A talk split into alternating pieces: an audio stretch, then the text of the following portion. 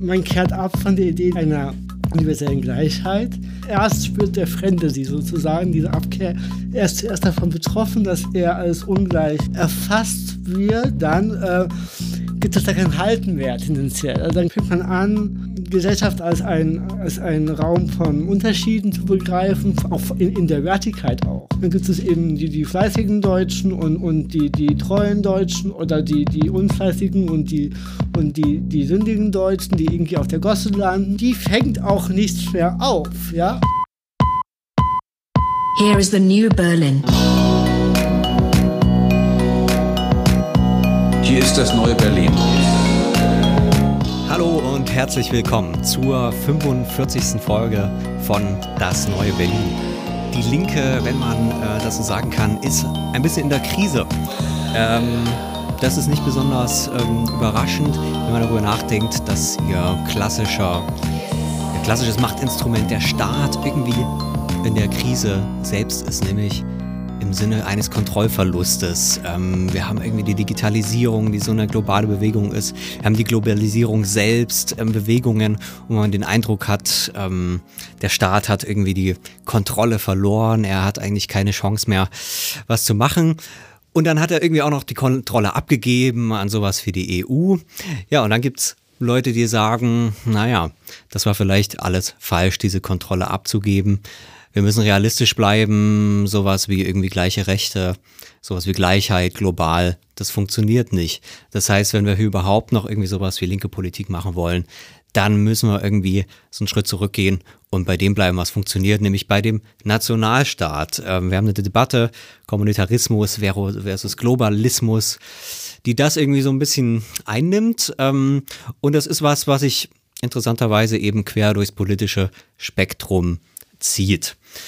Darüber wollen wir heute sprechen, ähm, weil das irgendwie doch eine ganz ähm, entscheidende Frage ist, wie denn gewissermaßen ähm, die Reichweite von Demokratie zu formulieren ist. Ähm, funktioniert sie global? Kann man sie global denken? Oder muss man eben, linker Realismus heißt es dann heutzutage, ähm, dabei bleiben? Ist das überhaupt Demokratie, wenn man sagt, das gilt nur für unsere Staatsbürger? Wir haben jemanden da heute, Viktor Kempf, der sich damit beschäftigt hat, kürzlich im Leviathan ein sehr interessanten Aufsatz darüber geschrieben hat, Ohnmacht und Politik der Menschenrechte unter rechtspopulistischem Vorzeichen heißt er. Hallo Viktor.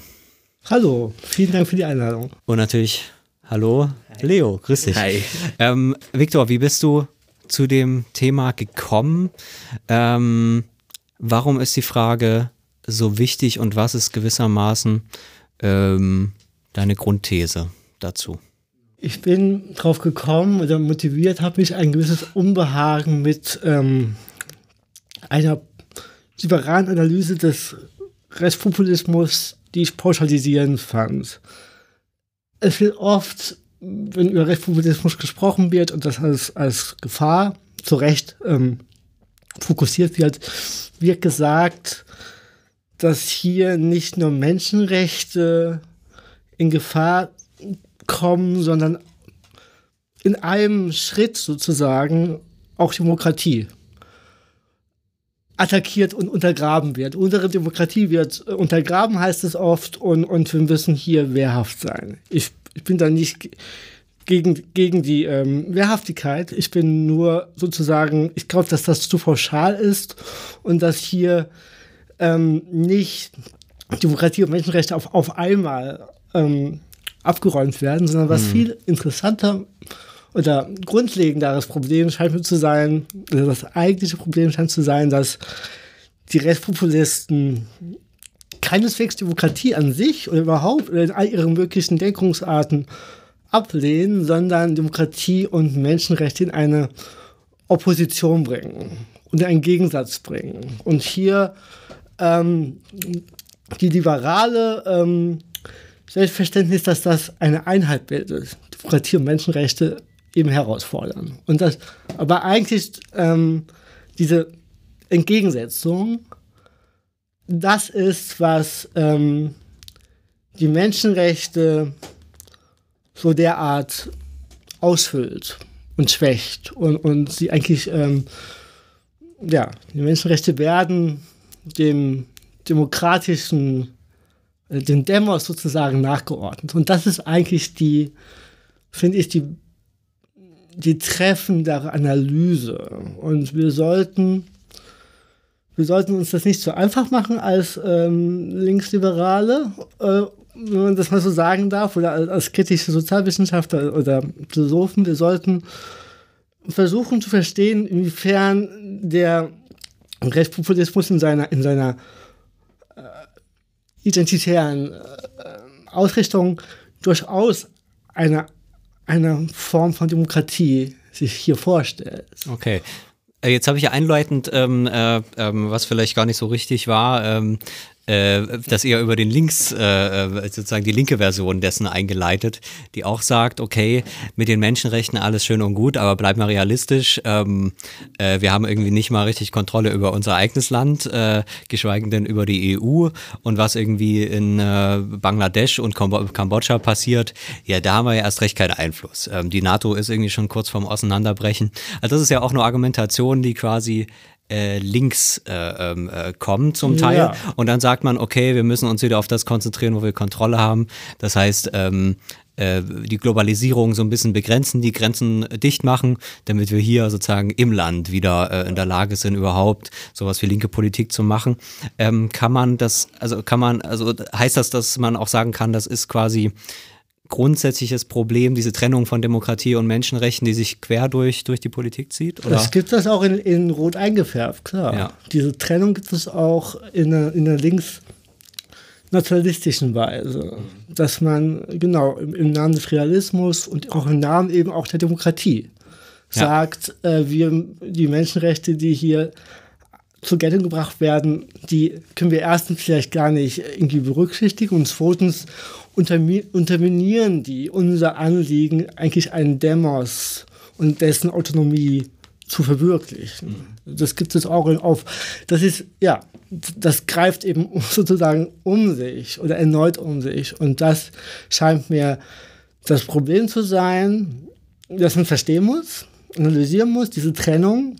Da gibt es auch quasi das, versuche ich dann in diesem Aufsatz ein bisschen zu machen, um dann im zweiten Schritt ähm, einen Ansatz vorzustellen oder zu be besprechen, der diese Trennung umkehrt ja. und der wieder versucht, die Menschenrechte als einen internen Bestandteil des Demos in Anschlag zu bringen, als, ein, als eine Normativität, die den Demos nicht nur ähm, von außen eingrenzt, sondern ihn selbst konstituiert. Hm. Das sind die radikaldemokratischen ja. Ansätze la Rossier oder Balibadi, die ich dann ähm, zur Rate ziehe und, und so ein bisschen schlaglichtartig vorstelle, um dann im dritten, letzten Teil zu zeigen, dass das dann gar nicht so einfach ist. Mhm. Dass du diese radikaldemokratische Idee der Einheit beider Seiten ja. zu reaktivieren. Dass das irgendwie auch ein bisschen in der Luft hängt oder wir müssen uns zumindest klar machen, warum es nicht so einfach ist. Vielleicht können wir sozusagen an dem Anfang der Geschichte ja. äh, beginnen, die du ja auch äh, in den Blick nimmst. Ähm,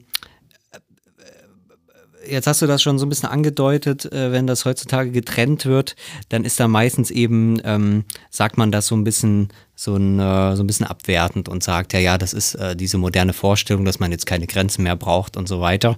Ähm, jetzt ähm, sagst du oder guckst dir auch so ein bisschen quasi die, die Idee der Menschenrechte überhaupt an, wo sie mhm. herkommt ähm, und dass sie quasi schon früh eigentlich auch mit der Idee von Demokratie überhaupt verbunden ist. Das heißt, dass man von Demokratie jetzt ursprünglich nicht von so einer Art ähm, äh, eingeschränkten Konzept ausgehen kann, was sich dann über die Zeit so erweitert hat und heute so ein bisschen überspannt worden ist. Äh, wo, wo, kommt denn diese Idee der Menschenrechte her und ähm, was kann man sozusagen zu der Genese sagen? War das schon immer sozusagen eine ausgeweitete Idee? Wo kommt die her? Das ist nicht, es, ja, es ist nicht so einfach. Also die Menschenrechte sind zuerst, mal schematisch gesprochen, die, die Rechte des unpolitischen Menschen. Also die Rechte, die ähm, ein Individuum ähm, reklamiert, quasi unter Absehung seiner konkreten politischen Zugehörigkeit. Das sind die Rechte, die, die den Menschen an sich zukommen, in Abgrenzung zu den politischen oder zu den Bürgerrechten. Das ist erstmal das, was jetzt so ganz allgemein die Menschenrechte ausmacht. Sie haben gerade in der frühneuzeitlichen ähm, Phase waren das dann so als Naturrecht gefasst, so Rechte, die dem Menschen vor seiner politischen Zugehörigkeit schon vorkommen. Und ähm, in diesen Rechten, in diesen Menschenrechten ist eine gewisse Universalität und eine gewisse Gleichheit angelegt, also ein, ein Transzendieren der partikularen Unterschiede der, der jeweiligen Verortetheit im politischen, ähm, in diesen politischen äh, Gemeinschaften. Ja, und das ist dann, mh, mm, da gibt es verschiedene, es gibt halt die, die starke Arendsche Deutung, die ich auch, auch ähm, aufrufe. Arendt sagt und ähm, die sagt, dass aufgrund ihrer unpolitischen äh, ähm, Struktur und ihrer, ihrer Entgegensetzung zu den Bürgerrechten oder ihrer, ihrer, ihrer Unterscheidung von den Bürgerrechten läuft das Ganze im Härtefall auf ihre Ohnmacht hinaus. Das heißt, äh, die Rechte, die eben sozusagen äh, nicht durch die bürgerliche Gemeinschaft ähm, getragen werden, die, die, sind, ähm, die sind auch nicht einklagbar und die sind auch ähm, im Schluss sind das äh, hohle Rechte, die man sozusagen, die man irgendwie reklamieren und zuschreiben kann oder sich irgendwie, äh, ja, da sozusagen das zuschreiben kann, aber die man nicht, ähm, man hat keine, keinen Souverän, der sozusagen darauf reagiert oder der darauf reagieren müsste oder der irgendwie äh, verpflichtet wäre. Das ist die pessimistische Deutung ähm, die auch quasi eine Beobachtung äh, der ganzen Flüchtlingsbewegungen ähm, in den, zwischen den und in den beiden Weltkriegen war bei Arendt ähm, durchaus zutreffend. Es gibt eine andere Deutung der Menschenrechte, die schon sagen, okay, es ist zuerst, sind es die Rechte der, des, des unpolitischen Menschen, des Menschen als quasi nacktes Leben, als Leben, das nicht durch politische Gemeinschaft schon ähm, geformt und getragen ist. Aber diese Rechte können auch eine Begründungsfigur für politische Gemeinschaft sein, für demokratische Gemeinschaft. Also man kann, äh, sie sind nicht auf ihre Ohnmacht quasi festge festgesetzt, sie können auch zu der Norm werden, zu dem neuen Horizont werden, aus dem heraus man Teilhabe erstreitet. Also im Namen des Menschseins und seiner universellen Gleichheit, die da ähm, gemeint ist, kann man können die, die noch nicht Teil der politischen Gemeinschaft sind, die bei Rossier dann die Anteillosen sind, die können dann in, des, in diesem Namen ihre Teilhabe irgendwie erkämpfen, einklagen, einfordern oder inszenieren. Und das ist die ähm, radikaldemokratische Idee von Menschenrechten, die jetzt nicht, die auch durchaus es ist schwer jetzt genau nachzuverfolgen, wie historisch wirkmächtig das Ganze gewesen ist. Es gibt aber ein Ereignis in der modernen Geschichte, das sehr interessant ist, nämlich die Revolution 1789. Und man kann hier das von Balibar ähm, diesen Gedanken oder den Hinweis bekommen oder nachgelesen, äh, in der Erklärung der Menschen- und Bürgerrechte von 1789 sieht man, dass die Menschenrechte ganz dezidiert als Begründungsformel für politische Teilhabe auftreten. Und dass man wirklich sieht, in der, in der Präambel steht, ähm, es gibt diese Menschenrechte, diese auch unveräußerlichen und universellen Menschenrechte und die sind, äh, das politische Gemeinwesen hat, dessen Aufgabe besteht darin, diese Menschenrechte umzusetzen. Das heißt, Bürgerrechte sind eine, ein, ein Ausfluss oder ein Resultat von Menschenrechten. Und hier haben wir ihre, ja, ihre politische Wirkung.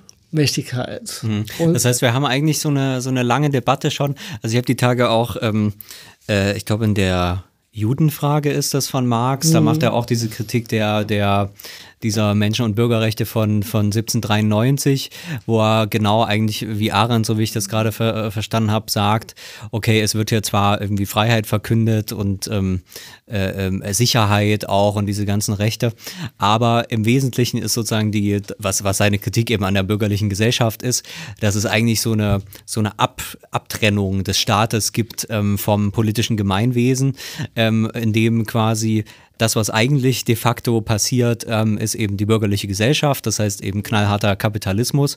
Und dann wird so eine Art ideelle Konstruktion des, des, ähm, des Staates gemacht, äh, wo dann auch diese ganzen Rechte und so weiter verkündet werden und das alles super ist.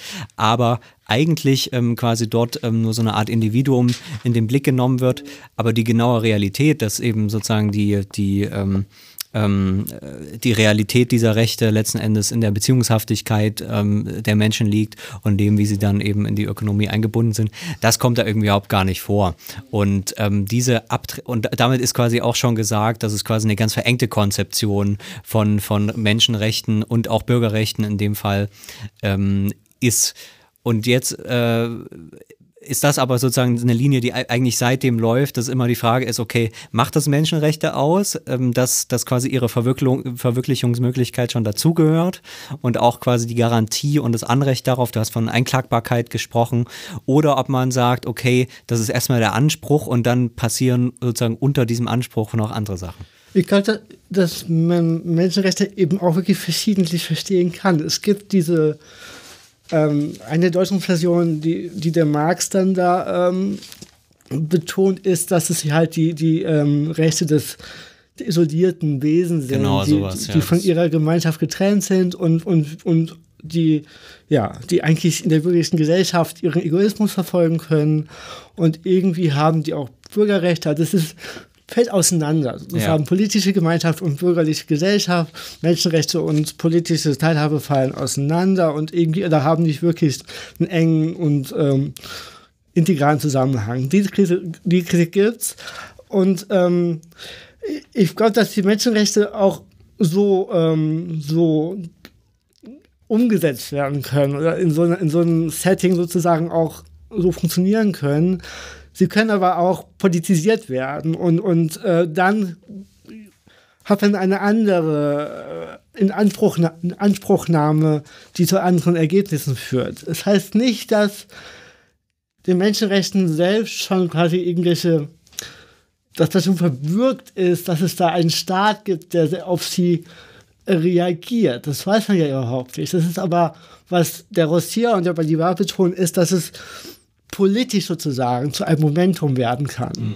Und dass in gewissen äh, diskursiven Settings äh, und unter gewissen historischen Vorzeichen das sozusagen als Eingangstor in die, in die äh, politische Gemeinschaft fungiert. Das heißt aber nicht, dass das irgendwie, wir da sagen können, es gibt hier die Menschenrechte und äh, da ist das alles schon enthalten, wir müssen das irgendwie nur quasi einklagen. Das ist dann ein, eine politische Performance, die diesen Horizont der Teilhabe irgendwie herstellt. Und das ist also sehr brüchig, ja. Und das muss, und, und das kann auch, das muss sich nicht durchhalten als, als Horizont. Äh, wir hatten so ein ähnliches Moment auch in unserer letzten Sendung schon kurz angesprochen. Ähm, da ging es aber eben nicht um die in dem Sinne ausgeschlossenen, äh, dass sie irgendwie staatenlos waren oder äh, Migranten oder Flüchtlinge, sondern eben äh, Teil von Minderheiten waren, die historisch nicht die gleichen Bürgerrechte geteilt haben. Mhm. Also könnte man ja auch in Frankreich sehen, zum Beispiel, oder in, in den USA äh, mit der Declaration of Independence, die ja auch mit, äh, mit der Gleichheit aller Menschen äh, beginnt, äh, dass diese Gesellschaften das zwar deklariert haben, aber eigentlich nicht mal nicht mal irgendwie den Widerspruch dazu gesehen haben, äh, zum Beispiel kein Frauenwahlrecht zu haben. Genau, als ein Beispiel. All men are created equal. Genau. Aber, ähm, oder, oder Sklaverei sogar vielleicht. Mhm. Ähm, also solche ähm, Momente ähm, die gab es ja tatsächlich, im Prinzip äh, unterstreicht das nur das, was du schon äh, gesagt hast. Ein Beispiel, ähm, das Shishak immer bringt, äh, diese, welche, wie, welche Insel war das nochmal? Eine Haiti, genau, richtig, genau, auf Haiti, genau. Da, wo, da hat doch der, äh, gab es doch sogar einen richtigen Sklavenaufstand, der sich explizit auf die, äh, auf die Gleichheitsrechte äh, in, in, Form von Menschenrechten bezogen hat, oder? Also das wäre eigentlich, eigentlich quasi die, die, die, das anschaulichste Beispiel dafür, was du sagst, dass das wirklich so dieses Momentum besitzen kann, diese, diese, diese, ja, irgendwie auch, auch ein subversives Moment eben, würde ich das nennen, äh, innehat und nicht nur eben eins, das, das quasi äh, irgendwie so dahergesagt wird und wahrscheinlich dann auch noch irgendwie von der, der herrschenden Klasse oder der herrschenden äh, sozialen Schicht oder ähm, äh, we, wem auch immer eben einfach nur behauptet wird. Trifft es das oder ist das. Es, ist, es ist beides. Es ist auch offenkundig, dass die Menschenrechte eine, eine sehr einseitige äh, Begrifflichkeit geblieben sind lange Zeit. Dass sie in ihrer, in ihrer Entstehungsphase, ob bewusst oder unbewusst, ähm, nicht direkt mit maskulinistischen oder besitzdualistischen ähm, Voraussetzungen irgendwie verbunden wurden und dass unter, unter Menschen, also dass das oft sehr einseitig und sehr, sehr, sehr, sehr ausschließend gebraucht wurde, die, dieser so universalistisch scheinende Ausdruck Menschenrechte. Aber bei aller Einseitigkeit der Menschenrechtsauslegung, historisch gesehen, gibt es doch eine, ein Überschuss an Universalität, der, der dann eine historische Dynamik der politischen Kämpfe irgendwie motivieren kann. Und zwar insofern, dass man, auch wenn man Menschenrechte maskulinistisch bürgerlich verengt ausgelegt hat und auch so umgesetzt hat, dann waren sie in einer Hinsicht doch progressiv weil sie äh, quasi der etablierten politischen Gemeinschaft, die sich durch Stand, Geburt und so weiter abgegrenzt und, und, und so weiter hat, dass sie gegenüber dieser Partikularität der Ständegesellschaft einen Horizont aufgemacht haben, der das irgendwie transzendiert.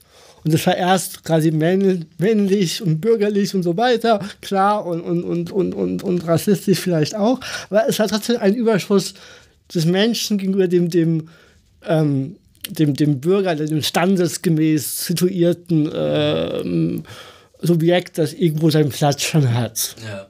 Das ist eine Transzendenz. Mhm. Und die wird dann feministischen Kämpfen oder in antirassistischen Kämpfen weitergeführt geführt, angezapft, weiter aus, ausgereizt. Ja? Das ist eine Abstraktion, hätten wir das in der letzten Sendung genannt. äh, auch, äh, also es ist, es ist, es muss immer irgendwie von dem, dem konkreten, natürlich gewachsenen, wie es der Konservative sagen würde, eben äh, abstrahieren. Es, und darin liegt halt gerade ihr, die, die, dieser, dieser, ja, dieser überschreitende Anspruch dieser, dieser, dieser, dieser Norm. Ja, es ist eine konkrete Abstraktion, die in den Kämpfen stattfindet. Mhm. Ja, die sozusagen dadurch stattfindet, dass sich äh, wirklich Subjekte darauf berufen und das auch klar machen. Ja? Wir sind auch Menschen. Ja? Und, und deshalb sind wir, haben wir auf Bürgerschaft Anspruch. Mhm. Weil, weil Massendemokratie im modernen Sinne eben mit diesen Menschenrechten sehr eng verknüpft ist. Zumindest in gewissen, also nicht durchgehend, aber in gewissen revolutionären Phasen. Ja. Jetzt ist aber ja trotzdem die Frage, also man kann ja trotzdem sagen, dass ähm, also die Kritik an den Menschenrechten, die da irgendwie auch in dieser äh, Abwertung auch der Frage, was sind eigentlich diese Menschenrechte? Du hast schon gesagt, dass sie sehr einseitig irgendwie immer gebraucht wurden. Kann man ja sagen, okay, gerade wenn man ähm, ähm, quasi äh, die großen äh, Regime des 20. Jahrhunderts äh, sich anguckt, zu denen auch natürlich die Vereinigten Staaten zum Beispiel gehören, wo wir in unserer Lebenszeit allein zwei große Kriege gesehen haben, die alle quasi unter dem Label Menschenrechte geführt wurden, äh, wo man sagt, äh, äh, ähm, in Afghanistan sind irgendwie diese Taliban und die unterdrücken ihre Frauen und ihre was auch mhm. immer. Äh, und äh, im Irak ist das irgendwie genauso. Das heißt, wir müssen dort jetzt mal ein paar Bomben abwerfen und dann bringen wir denen die Menschenrechte. Ähm, also wir müssen die so ein bisschen ins 21. Jahrhundert bomben. Äh, das ist ja schon so eine Art Zynismus, der letzten Endes unter dieser, also in der amerikanischen Debatte wird es immer unter Empire so ein bisschen gefasst, quasi äh, diese Empire der Vereinigten Staaten, was äh, quasi seine liberale Verlogenheit gewisserweise darin hat, nicht mal zu sagen, okay, wir sind das böse Empire, was sozusagen Machtpolitik macht, sondern wir, wir gehen dort nicht wegen dem Öl hin, sondern wir gehen dort wegen den Menschenrechten. Die Leute haben dort keine Menschenrechte und wir müssen das dort quasi per Gewalt umsetzen. Ähm, was, was, was würdest du zu so einer quasi, also sind da sozusagen die Menschenrechte nicht verbraucht durch solche Sachen? Ich glaube, ähm, ja. Ich glaube nicht. Das ist einfach das, das was, was politisch passiert, dass diese Begriffe in alle möglichen Richtungen gedeutet und, und, und missbraucht werden können. Das ist, das kann ich sozusagen auch nicht irgendwie, das nehme ich zur Kenntnis, dass es ist passiert und passiert auch wieder und öfters und regelmäßig. Aber es gibt trotzdem eine gewisse Art, Menschenrechte sozusagen in Anschlag zu bringen, äh, die ist interessant und die kann demokratisch, demokratisierend sein. Und natürlich, wenn, wenn irgendein ein Staatsgebilde irgendwie von oben oder per Krieg Menschenrechte einsetzt, ist das nicht das, was ich sozusagen interessant an ihnen finde. So. Mhm. Das kann man kritisieren und das ist auch ähm, gemacht worden verschiedentlich. Ich interessiere mich dafür, ob nicht nochmal quasi das von unten oder von der Situation der Ausgeschlossenheit her neu in Anschlag gebracht werden kann. Und das ist das, äh, klar, wenn, wenn, wenn äh, Menschenrechte irgendwie äh, missbraucht werden, dann muss man das kritisieren. Also es mit allen Begriffen passiert. Alle politischen Begriffe werden in, in x verschiedenen Möglichkeiten missbraucht. Das gibt äh, mit Freiheit, Gleichheit, Brüderlichkeit sowieso. Und äh, deswegen, das wundert mich jetzt nicht. Okay. Das ist part of the game. Das ist irgendwie, das ist Politik. Ja, dann vielleicht noch eine andere Kritik, ähm, die ich eigentlich noch sehr viel überzeugender finde, die du auch referierst. Äh, ähm, und das finde ich eigentlich nochmal besonders interessant, weil das auch eine sehr alte Kritik an den, an den Menschenrechten ist, die, die es interessanterweise auch wiederum in allen möglichen politischen Formen gibt. Nämlich das ist die Kritik, dass die Menschenrechte eigentlich so eine Art ähm, Reduzierung äh, ähm, äh, letzten Endes der Individualität sind von, von, von Menschen, indem quasi man eigentlich eher so ein äh, sehr biologische Vorstellung von, äh, ähm, von, von, von Mensch entwickelt. Ähm, ich hatte mhm. da an ähm, äh, Max Scheler gedacht, der da irgendwie schon in den Nullerjahren des, des 20. Jahrhunderts, irgendwas 1900 oder 1912, glaube ich, in diesem Ressentiment-Buch, ähm, dann quasi dort ähm, weit ausführt, dass dieser Humanitarismus ähm, ablebenswert ist. Er macht das natürlich aus einer kon konservativen Sicht und sagt, dass äh, der Humanitarismus eigentlich so eine Art Verwaltungsfiktion ist. Das heißt, ähm, äh, die liberale Gesellschaft hat sich sozusagen in den Kopf gesetzt, dass alle Menschen gleich sind.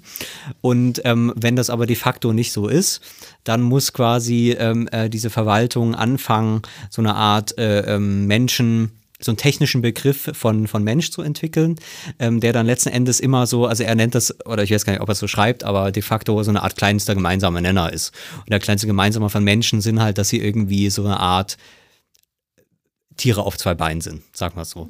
Ähm, so, das heißt, ähm, am Ende bedeutet dieser Humanitarismus, dieser Liberale, der sich immer so groß gibt, für Scheler, ähm, ähm, äh, quasi, also er nennt es dann ein, einen bloß technischen Wert für die allgemeine Wohlfahrt. Mhm. Das heißt, es ist ein reines Verwaltungsding und zum Teil könnte man auch sagen, okay, das hat sich eigentlich ähm, durchgezogen. Also wenn Bill Gates heute ähm, dann sagt, er hat so den großen Plan für Afrika, dann ist mancher immer so ein bisschen zweifelhaft, okay, nimmt er die jetzt sozusagen Afrika als, ähm, als politische Player da, die in Zukunft dann auch gleichberechtigt äh, zu, zu, Amerikanern dann sind, also sozusagen als Menschen in ihrer ganzen Vielfalt und äh, sozusagen als, auch als, als Bürger, oder geht sozusagen eher, so wie das Scheler dann schon kritisiert hat, um dieses reine, okay, wir können das nicht sehen, dass diese Leute sterben, ähm, aber das ist sozusagen eher so, so ein schlechtes Gewissen. So, und sobald es befriedigt ist, was dadurch befriedigt ist, man sagt, okay, die sterben nicht, ähm, ähm, reicht das dann auch.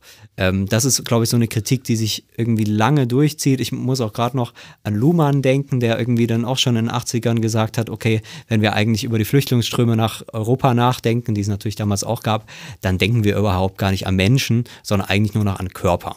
Also das war immer der Punkt von Luhmann, selbst von Menschen schon zu sprechen, ist eigentlich schon falsch, weil wenn man an Menschenrechte für irgendwelche hungernden Kinder in Afrika denkt, dann geht es eigentlich um Körper. So Mensch ist eigentlich schon zu viel gesagt. Ähm, so, das äh, wieder, ich bin mal wieder ein bisschen länger geworden, aber das ist so diese lange Kritik an den äh, Menschenrechten. Was sagst du, dazu? Ist das nicht eigentlich sozusagen dieser Humanitarismus eine, eine Verkleinerung von, von Menschlichkeit? Absolut. Das ist das Problem der Entpolitisierung von Menschenrechten. Und wir, das ist ja die Kritik auch von Agamben, die Reduktion auf das nackte Leben, auf das Tierhafte, Tierische, mhm. wie, du das, wie du das angesprochen hast, dass man ähm, Menschsein so reduziert denkt, dass es hier alleine um irgendwie Subsistenz oder um Überleben geht, um, um, um eine körperliche Reproduktion und dass es darauf sich ver, ver, ähm, reduziert.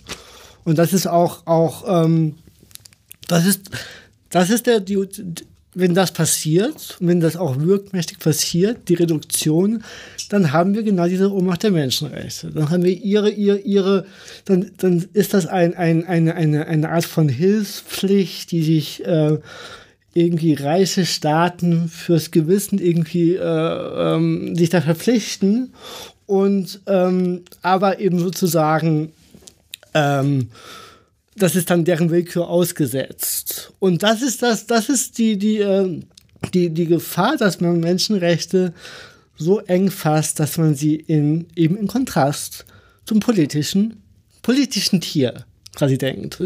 Das, der Mensch als bloßes Tier, dem das Politische sozusagen gar nicht zugeschrieben wird. Und das sieht man sehr gut in kommunitaristischen Migrationsethiken aller David Miller, äh, der genau das macht, der eben sagt, ja klar, wir müssen Menschenrechte ernst nehmen, wir dürfen nicht irgendwie da das vollkommen aus den Augen verlieren als irgendwie potente, reiche Staaten westlicher, westlichen Welt. Aber um was es hier geht, ist rein Subsistenz, Versorgung, äh, Nothilfe und äh, das ist irgendwie wichtig. Nur sobald, äh, wir müssen das auch so gut wir können machen, aber sobald hier der, unser Demos irgendwie in Gefahr gerät, weil zu viele kommen, weil Obergrenzen äh, überschritten werden, dann wird das nachgeordnet. Und, und, deswegen ist sozusagen die Bescheidung auf das Tierische zugleich das, was die Menschenrechte am Schluss opfert oder in der Tendenz opfert. Da habe ich mich auch ein bisschen bei deiner Rekonstruktion gewundert. Also dein, der, der erste Gedankenschritt in deinem Artikel ist ja im Prinzip zu sagen, der Rechtspopulismus, so sehr wir ihn auch ablehnen müssen, er ist nicht notwendigerweise antidemokratisch und er ist nicht notwendigerweise anti-Menschenrecht. Ähm, aber er, er hat, trifft bestimmte Modifikationen vor, äh, wie das zu definieren ist.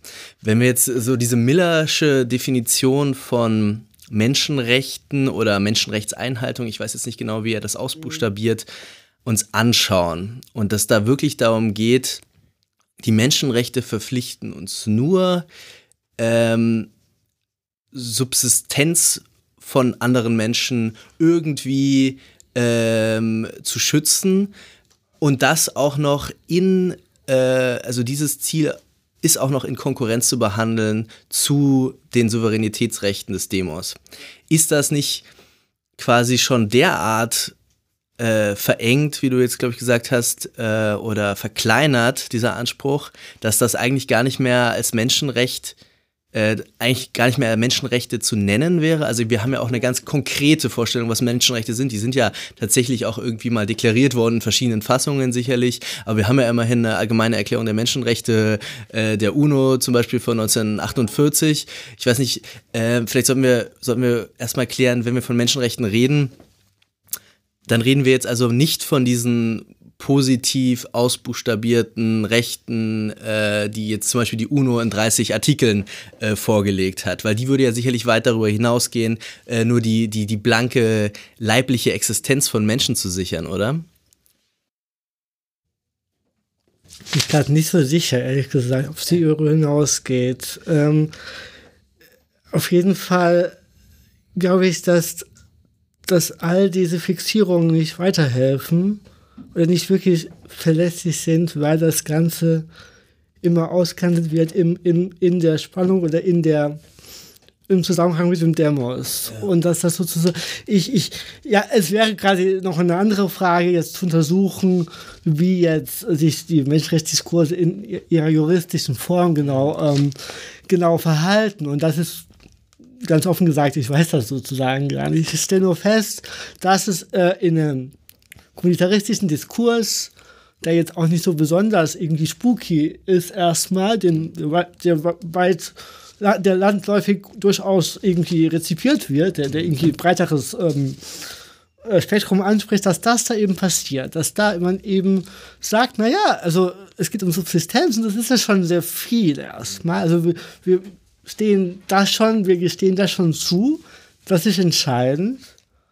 Aber wir müssen gucken, es gibt Verpflichtungen, die wir haben zu unseren Landsmännern, sagt David Miller, die sind einfach irgendwie ontologisch tiefer liegender und für uns bedeutsamer und die müssen wir ernster nehmen. Und das ist dann, dann heißt es nicht, dass irgendwelche Deklarationen, äh, Menschenrechtsdeklarationen äh, außer Kraft gesetzt werden, sondern in diesen Deklarationen, ich wette, da gibt es einen ein Absatz, der sagt, so, das alles gilt unter der Prämisse, dass der Staat X irgendwie die Ressourcen und die, den Kraft, die Kraft und die Bereitschaft hat, quasi das zu machen.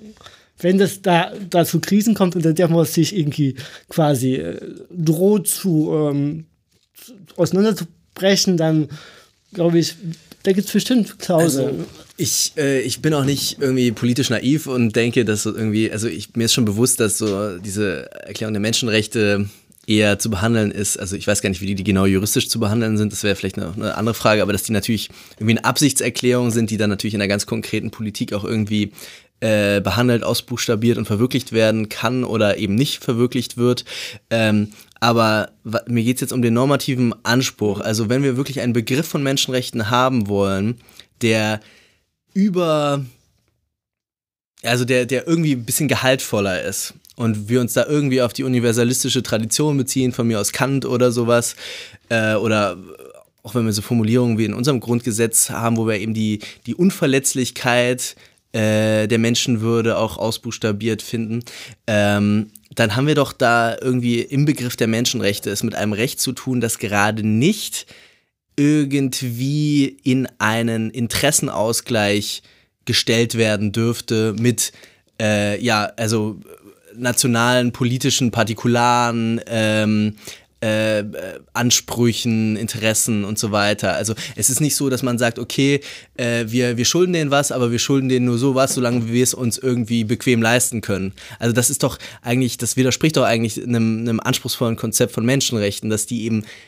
unverletzlich, unveräußerlich sind, die, die sind nicht Verhandlungssache, die sind nicht Verhandlungsbasis, die sind sozusagen, wenn man das aus der Naturrechtstradition irgendwie sich vorstellt, tatsächlich eben von Natur gegeben. Und die sind nicht ähm, nicht sozusagen im, äh, im Bereich unserer politischen Verhandlungen und unserem politischen Interessenausgleich zu behandeln. Ähm, wäre das nicht irgendwie eher der Kern von dem, was man unter Menschenrechten verstehen müsste, wenn man sie denn stark machen wollte? Ja, im Grunde haben, enthalten sie eine, eine Gleichheitsidee. Also man macht sozusagen, nimmt die große Vokabel der Menschheit in, in, in den Mund und hat hier die Idee einer Gleichheit, die damit gemeint ist. Und, und, ähm, und sozusagen eine Gleichheit, die daher rührt, dass man gewisse ähm, Eigenschaften als Mensch teilt, dass man irgendwie eine Vernunft, Vernünftigkeit teilt oder, oder, eine, oder eine oder Interessen teilt oder, oder einfach ein Autonomiebedürfnis teilt und dass deswegen hier und darin besteht die Normativität. Aber ähm, da würden, und ich will das ja eigentlich nur klar machen, wie die Debatten sozusagen laufen können. Da sagen die Kommunitaristen, sagen dann, das ist irgendwie eine Gleichheit oder eine Universalität, die, vielleicht hat die ihre, ihre moraltheoretische Begründung, aber sie hat, so abstrakt, sagen halt, sagt halt Miller, dass man irgendwie das daraus so nicht viel ableiten kann. Unsere, die wirklich wirkmächtigen Rechte sind zwischen innerhalb von konkreten Gemeinschaften.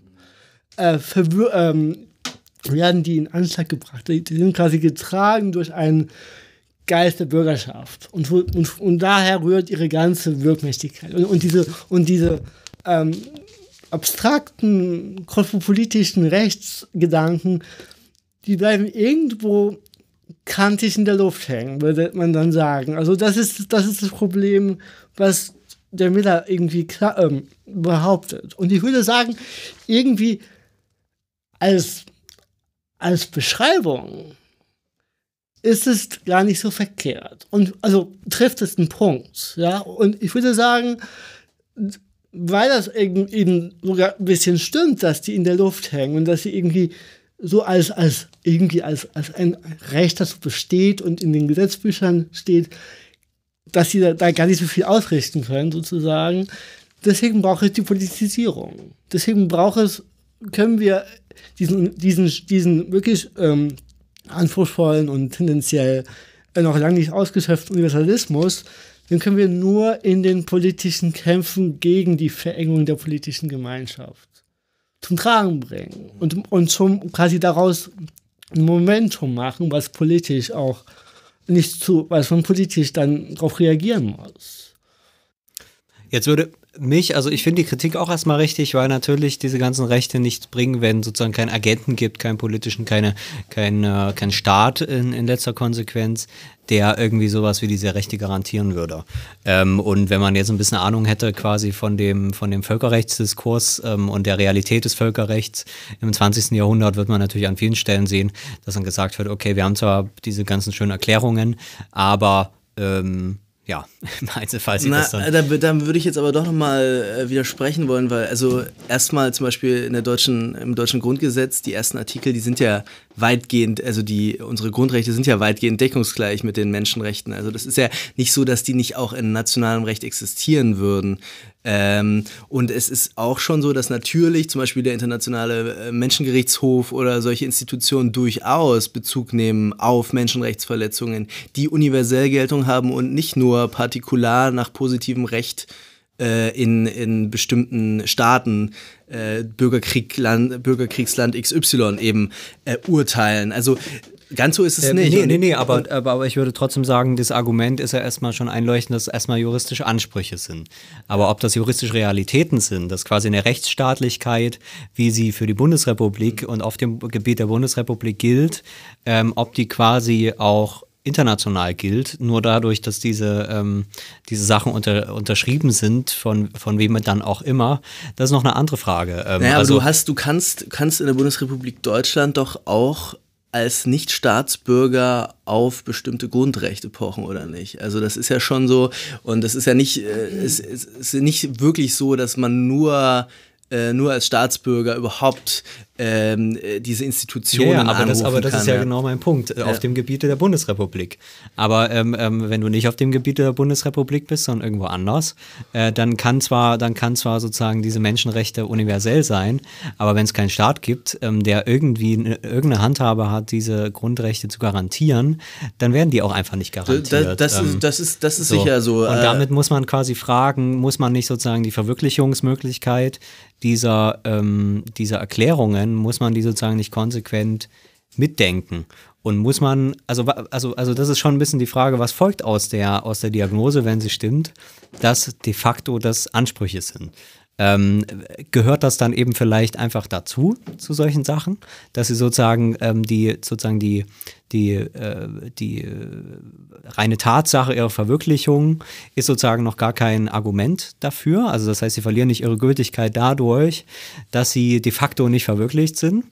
Ähm, was erstmal irgendwie Sinn macht, aber gleichzeitig jetzt auch nicht wahnsinnig befriedigend ist. Ähm, oder wie kann man da Sorry. ja, also ich, ich, wollte auch noch mal ganz kurz, äh, entschuldige, jetzt äh, wollte ich jetzt auch nicht, wenn da jetzt eine ganz äh, Frage jetzt an Viktor direkt rauskam. Ansonsten würde ich noch mal gut, kurz ja. anschließen, weil ich habe ich hab das auch nicht verstanden mit Miller ganz, weil also diese, dieser Anspruch eben oder diese Behauptung, dass das nur, äh, dass diese Bürgerrechte eben so konkret wären. Also das, das scheint mir auch eben, also die sind sicherlich konkreter in dem Sinne, dass sie stärker institutionalisiert und sanktioniert sind, dass hier irgendwie das in Institutionsgebäude dahinter ist, dass das irgendwie durchführt. Äh, aber natürlich ist, ist die Solidarität unter Bürgern auch eine Abstraktion und natürlich ist, ist die Gemeinschaft der Bürger eine, eine, eine vorgestellte Gemeinschaft. Ähm, also ja, aber eine, Staatsbürgerschaft und Personalausweis ist nicht abstrakt, sondern ähm, ob du sozusagen Anspruch darauf hast, ähm, äh, dein, dein, dein Arbeitslosengeld zu kriegen oder einen Anspruch darauf hast, ähm, die Polizei zu rufen und die Polizei hilft dir, ähm, äh, ohne dass du Angst haben musst, das ist alles nicht besonders abstrakt. Okay, okay, okay. Vielleicht, ist die Frage, ob du einen Personalausweis hast oder hm, nicht. Vielleicht müssen einfach. wir eine Unterscheidung einführen äh, zwischen, zwischen dem, was de facto der Fall ist und dem, was normativ wünschenswert ist. Gut, äh, ja. Und, äh, und Miller scheint mir ja den Punkt sogar zu machen, dass, dass es tatsächlich auch irgendwie äh, Teil einer, einer guten äh, politischen Philosophie sein kann, äh, zu sagen, ja, es gilt das Primat äh, der Bürgerrechte gegenüber und dem, dem Demos gegenüber äh, den, den irgendwie äh, herumnebelnden Menschenrechten? Oder ist das, das, ist das eher eine soziologische Analyse, nee, nee, das die er macht? Das ist auch eine normative äh, Schlagseite. Er sagt, schon, er sagt halt eben einen gewissen Begriff von Demokratie. Und der ist genau sozusagen, dass äh, hier das Einschränkende, wenn es um Menschenrechte geht. Bei Müller. Er hat einen Begriff von Demokratie, der sehr ähm, obwohl er das irgendwie ablehnt in der, in der, oder irgendwie verneint, dann doch sehr souveränistisch ist. Das heißt, die Idee ist, dass Demokratie heißt kollektive Autonomie, kollektive Selbstbestimmung und das ähm, bedeutet oder das erfordert, dass sich ein kollektives Selbst bestimmen kann, auch festlegen kann. Auch, die, auch ein Selbst, das sozusagen eine gewisse Festigkeit in die Zukunft hinein besitzt. Das ist Selbstbestimmung. Wenn ich sozusagen wie als Gemeinschaft zusammenfinde, aus äh, historisch gewachsen oder wie auch immer, kulturell. Also ein Volk quasi. Ein Volk, mhm. ja, dass es dann ein Gesetz gibt, das ein eigene Gesetz gibt und es ist darin autonom, dass dieses Gesetz am nächsten Tag noch gilt und nicht auf einmal hier, dass die Gesellschaft neu zusammengesetzt ist und, und die Gesetze zurückgezogen werden. Das, das ist eine Idee von, von ähm, Selbstbestimmung, als Demokratie. Und deswegen äh, muss er die Menschenrechte einschränken. Und weil er einfach sagt, äh, die Bürgerschaft, diese kollektive Selbst Bestimmung hat so einen hohen ethischen Wert für unsere Subjekte selbst. Wir, ich meine, durch die Bürgerschaft sind wir erst, quasi werden wir zu dem politischen Tier, das wir eigentlich als Aristoteles eigentlich sein sollen oder sind. Wenn wir nur die Bürgerschaft nicht hätten, wären wir sozusagen das nackte, der nackte Mensch, das nackte Leben. Und das ist so, deswegen hat es so diesen hohen ethischen Wert und der muss gegen die, gegen expansive Menschenrechtsdiskurse äh, ab, abgesichert werden. Das ist die Idee. Deswegen Weil, weil tatsächlich, das ist dann ein bisschen die Scheler-Argumentation, weil am Ende eigentlich immer die Folge ist, dass die Standards runtergesetzt werden. Und man sagt, okay, wenn wir sozusagen nicht diese starke Idee von unserer politischen Gemeinschaft haben, ähm, dann, dann äh, äh, ähm, werden wir am Ende eigentlich ab genau. herabgesetzt. Und dann ist eigentlich nicht mehr die Frage, ob wir hier eine große Demokratie haben, sondern es ist nur noch die Frage, okay, hat man sozusagen Überlebensrecht, so, äh, mhm. was man dann in irgendeinem Notlager im Zweifelsfall auch ähm, gewährleistet bekommt und that's it.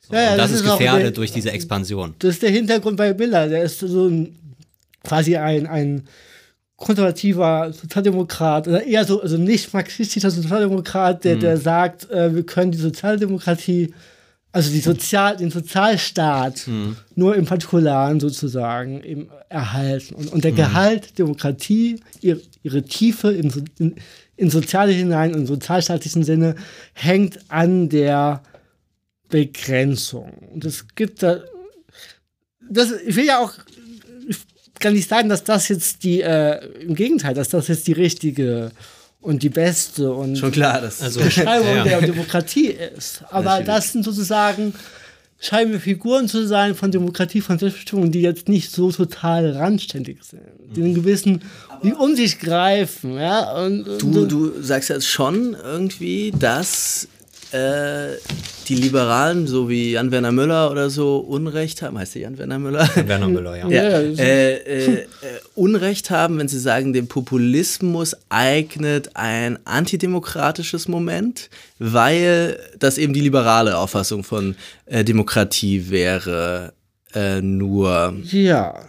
Ähm, aber das, du, du würdest schon sagen, das ist ein ein, äh, ein zu verteidigender Begriff von Demokratie, der ähm, den, die Souveränität einer Gruppe, im Zweifelsfall der Volksgemeinschaft, betont als höchstes Ziel äh, der, der, der, des, der, der politischen Organisation sozusagen? Oder du, du, du hältst den sicher, mir ist schon klar, dass du den äh, auch in the long run dann kritisierst, aber du, du, du machst ja schon stark, dass, dass äh, zum Beispiel Müller irgendwie ähm, da was verkennen würde. Also wenn du den Begriff von Demokratie nicht teilst, sondern eher den von Müller, wieso akzeptierst du dann nicht auch seine Kritik, äh, äh, seine Diagnose, dass der Populismus irgendwie antidemokratisch also, sei? Der Punkt ist nur im ersten Teil gegen, gegen, gegen Müller und gegen diese, diese, diese Kurzschluss von ähm, antiföderal gleich antidemokratisch, ist nur zu sagen, dass das Verkennt ähm, wie umstritten das einfach de facto ist, was der Demos ist. Ah, okay. Und dass das sozusagen man, äh, um jetzt damit umzugehen, mit diesem Angriff auf die Liberalität, man sich klar machen muss, dass man den Demos verschiedentlich verstehen kann und dass es eben, dass es nicht ausreicht, auf eine Verfassung zu pochen, die irgendwo in, in, den, in den ersten, ersten Absätzen universalistisch ist, weil letztlich das eine politische Frage ist. Also man kann natürlich moralisch tausend Argumente finden, warum äh, Artikel 1 Artikel 1 ist, aber das hilft uns sozusagen nichts, wenn dieser Konsens, den die, die Liberalen annehmen als Hintergrundkonsens, wenn der äh, wir sehen, wie er erodiert. Und wie, wenn du durchs Land fährst und siehst, die Leute sagen, Demokratie heißt, ich kann bestimmen, wie meine Gemeinschaft aussieht. Mhm. Und das ist eben mein, und darin, und darauf poche ich, ja. Und deswegen bin ich gegen die Menschen, also gegen diese expansive Menschenrechtsauslegung. Und darum geht es mir zu, klär, zu klar zu machen, das ist umstritten. Und wenn wir, also diese Verbindung zwischen Demokratie und Menschenrechte, und wenn wir die verteidigen wollen, mhm. Dann müssen wir dürfen wir nicht darauf uns verlassen, dass es Verfassungsgerichte und Menschenrechtsgerichtshöfe gibt. Okay, einverstanden. Weil das, und das, das ist dann im, im, im Ernstfall ähm, machtlos. Ich meine, da werden die Roben einfach weggezogen. Also das ist dann passiert halt. Also das Argument ist quasi auch, dass ähm, Demokratie eigentlich selbst schon quasi so eine Offenheit hat, ähm, also das haben wir in der letzten Sendung ja im Prinzip äh, schon so ein bisschen besprochen, ähm, dass eigentlich ähm, Demokratie auch, also eine Offenheit darin hat, dass unklar ist, was eigentlich repräsentiert wird. Also ich finde das deswegen ganz interessant, weil jetzt gerade im, im, neuen ähm, Merkur hat Philipp Mano ähm, da auch über Repräsentation geschrieben und da fand ich den Punkt eigentlich ganz interessant, dass bei den ersten Verkündungen quasi, We the People, in, in der amerikanischen Verfassung zum Beispiel, noch relativ unklar war, wer eigentlich dieses People ist. Das heißt, es war eigentlich eher so eine Setzung, wo man gesagt hat, okay, hier repräsentiert sich jetzt das Volk, aber es war im Prinzip unklar, was eigentlich jetzt dieses Volk ist im Einzelnen.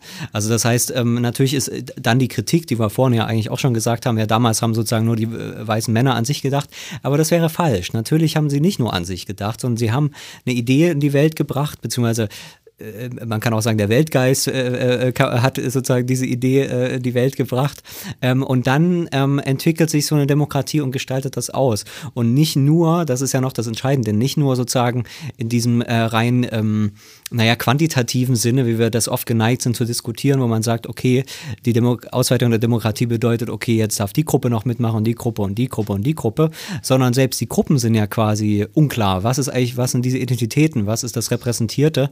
Ähm, ganz wichtig für diese Geschichte ist ja auch sozusagen für dieses Elektorat, was sich bildet, die Geschichte der Medien, die dazu kommt. Also wie stellt sich gewissermaßen, ähm, also das heißt, im 18. Jahrhundert konnte ja noch niemand wissen, dass es dann später das Radio, das Fernsehen und das Internet gibt. Das heißt, auch schon durch diese ganzen sozusagen realen, ähm, realen ähm, Herstellungsformen von Demokratie, von Repräsentation, von Parlamentarismus, der jetzt ja auch gerade aktualisiert wird. Also wir wissen ja noch gar nicht, was Repräsentation im 21. Jahrhundert mal bedeuten wird. Das ist auf jeden Fall nicht, dass man einfach sein Kreuz macht und dann irgendein Politiker für einen spricht. Das alles ist im, im Prinzip ähm, äh, ein posit eine positive Bestimmung von Demokratie.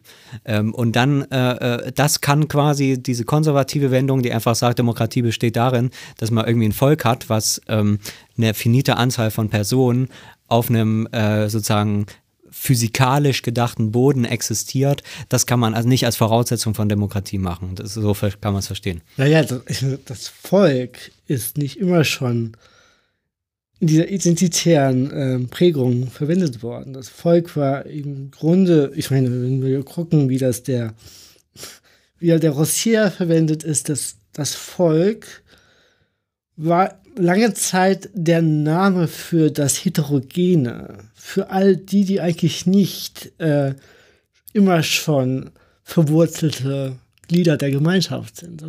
Das Volk war ein, ein, ein, ein, ein, ein ähm, Überbegriff der, für die, die eigentlich nicht Recht einen Platz haben. Und das ist dann, und das ist, die, das Volk wurde sozusagen äh, quasi in, in, in, so in den revolutionären Phasen ähm, oft als, als ein subversiver Begriff gegen die etablierte Gemeinschaft verwendet und war eher sozusagen näher an den Menschenrechten, als es die Rechten nachher verstanden haben. Also weil sie sozusagen die bezeichnen, die, die, die, die ausgeschlossen sind bisher. Und, und, und da gibt es sozusagen eher eine, eher eine Menschenrechtsaffinität. Und, und das ist auch der Diskurs, der mich dann interessiert, als wir haben, wir können diese konstatieren, es gibt eine gewisse Tendenz der Trennung beider Seiten, beider Normativitäten und es gibt zugleich einen Gegendiskurs, der uns zeigt, wie sie zusammenhängen als politische Begriffe, Menschenrecht und, und Demokratie.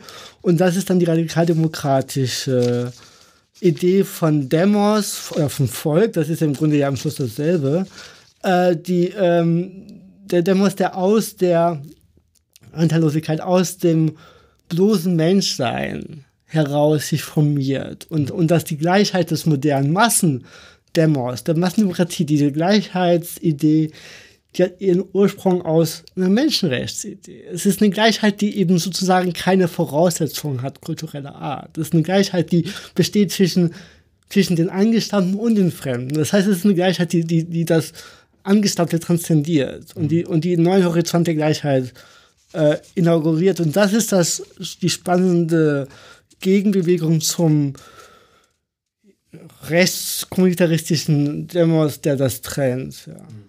Und das versuche ich dann stark zu machen und irgendwie gucken, was daraus folgen kann. Oder was ja, was ich daran äh, noch nicht ganz verstehe, weil du machst ja auch so ein bisschen so eine Kritik an dem liberalen Verständnis da ist das aber doch genau der Punkt. Also ähm, äh, äh, Jan Werner Müller schreibt das ja auch in den eben in den Zusammenhängen zum ähm, Populismus, den du auch erwähnst, dass eigentlich ähm, sowas wie eine wie eine äh, liberale Demokratie genau sozusagen mit diesem Universalismus auch verbunden ist.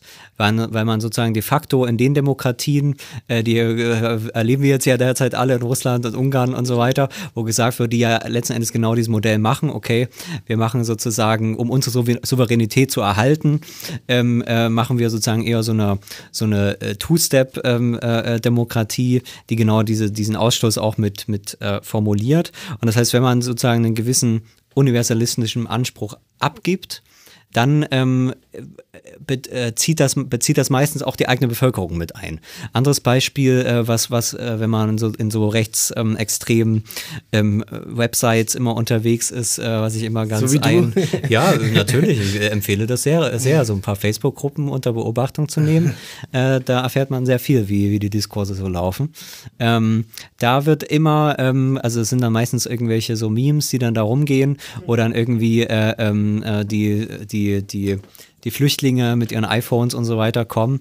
Und dann ist immer so das Argument, äh, ja, bevor wir diesen Flüchtlingen helfen, äh, müssen wir uns erstmal um unsere eigenen Leute kümmern. Und dann kommen so die Bilder von, von äh, Obdachlosen und so weiter. Und man sagt, okay, wir müssen doch erstmal unseren Obdachlosen helfen, bevor wir sozusagen das Sozialamt der Welt ist, ist so eine, so eine Wendung, die da immer kommt. Wir sind nicht das Sozialamt der Welt.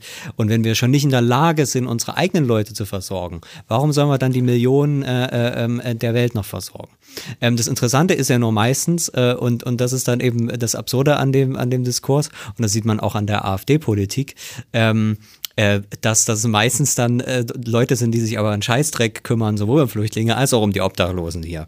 Ähm, äh, und ähm, dass die AfD alles in allem auch eher so eine neoliberale Partei ist, die, wenn man das sehr marxistisch deuten will, letzten Endes ja so der reine ähm, der reine ähm, Maulwurf ist im Prinzip, jetzt im Sinne von, ja, wir machen jetzt die sozialen Rechte wieder stark, de facto aber äh, ist, ist jetzt, wo der Neoliberalismus eigentlich schon zusammenbricht, sind die die eine Partei, die immer noch diese ganzen Sozialsysteme zerschlagen will. Ähm, bei Donald Trump sieht man das genauso. Ähm, äh, da sieht man doch eigentlich sehr, sehr deutlich, dass in dem Fall, wo politisch, in dem Fall politisch reklamiert wird, ein extremer Kommunitarismus sagt, wir müssen uns um unsere eigenen Leute kümmern, ähm, dass der meistens in dem Moment, wo er sozusagen die universalistischen ähm, Rechte ablehnt, genauso auch klar ist, die eigene Bevölkerung, die wird genauso in dem Fall dem Kapital geopfert. Hängt das nicht, und das ist ja auch ein bisschen das Argument von, von Müller, ähm, hängt das nicht tatsächlich doch stark zusammen?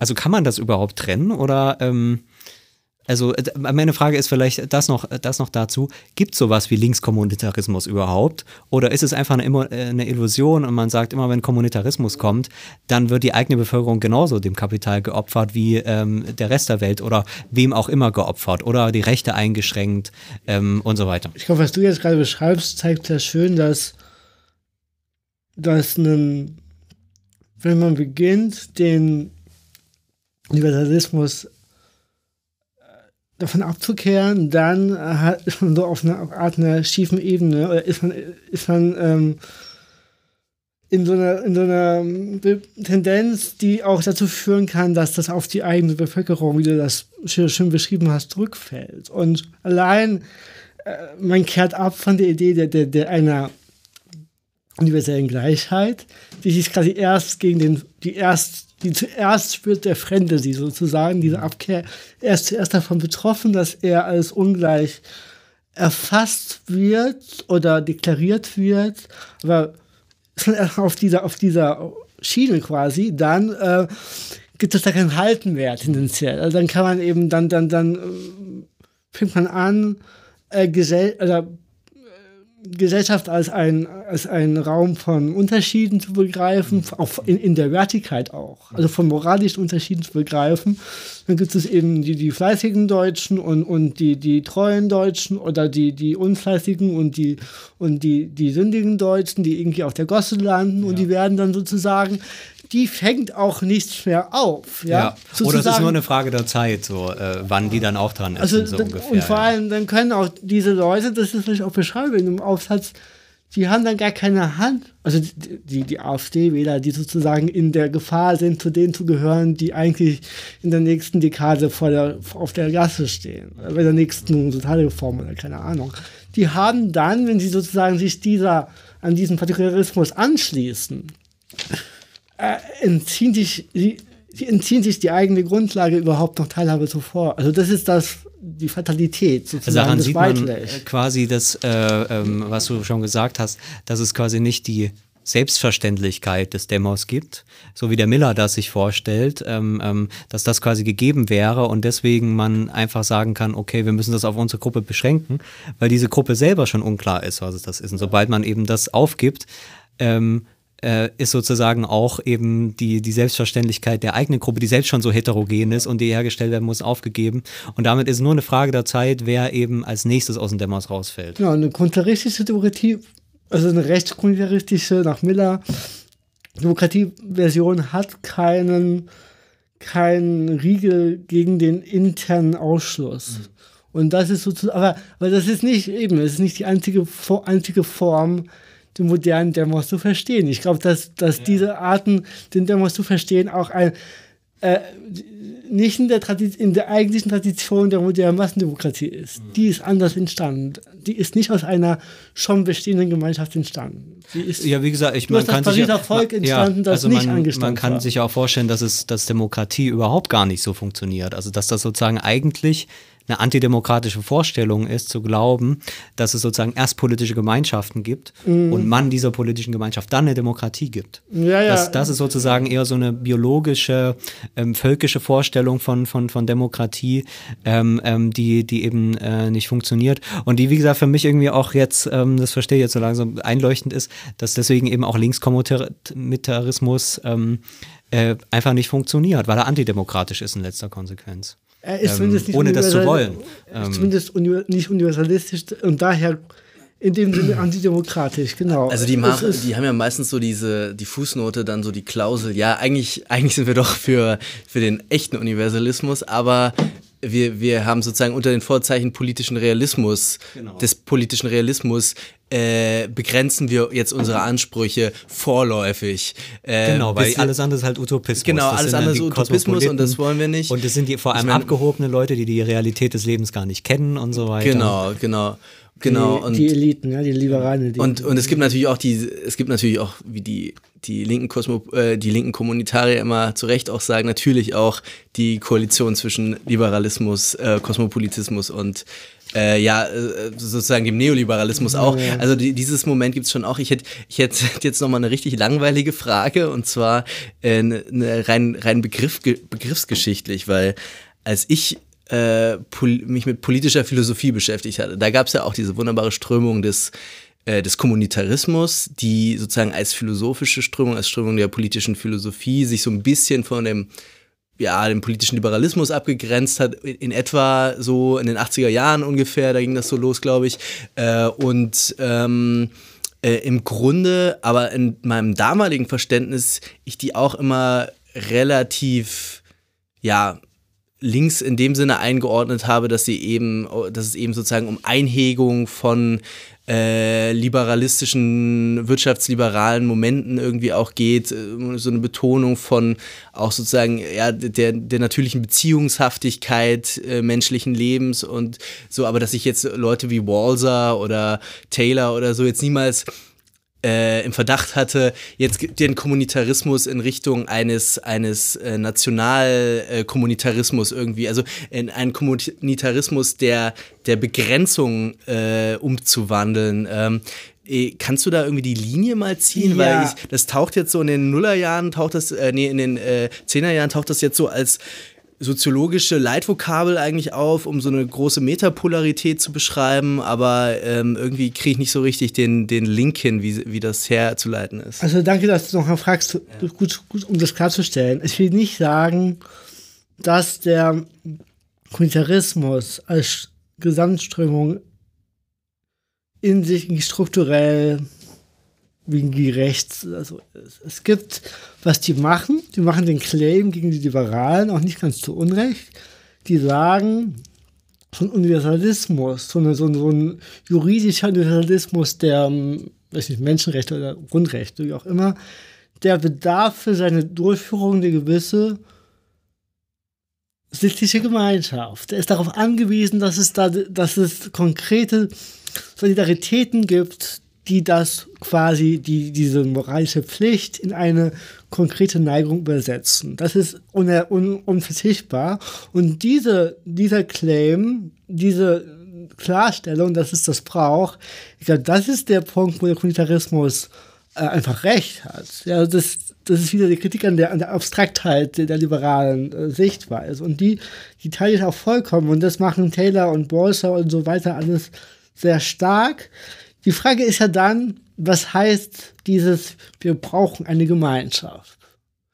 Bedeutet das jetzt zwangsläufig, dass wir uns irgendwie auf äh, feste, äh, etablierte kulturelle Wurzeln beziehen, dass wir uns irgendwie quasi das als schon immer schon umgrenzt befassen und, und dann wird so eine Gemeinschaft irgendwie, ob ethnisch oder ethisch oder kulturell definiert, irgendwie fremdenfeindlich tendenziell? Oder heißt Gemeinschaft, heißt, wir brauchen eine Gemeinschaft, Demokratie braucht eine Gemeinschaft, oder heißt das einfach nur, ähm, ist das vielleicht auch mit der Offenheit dem Fremden gegenüber kompatibel? Es ist ja auch vorstellbar, dass wir Gemeinschaft als ein Projekt in die Zukunft hinein verstehen, dass sich jetzt nicht um kulturelle Zugehörigkeiten drum gruppiert, sondern dass das irgendwie offen ist für Modifikation für den anderen, für den Fremden, für die Menschenrechte.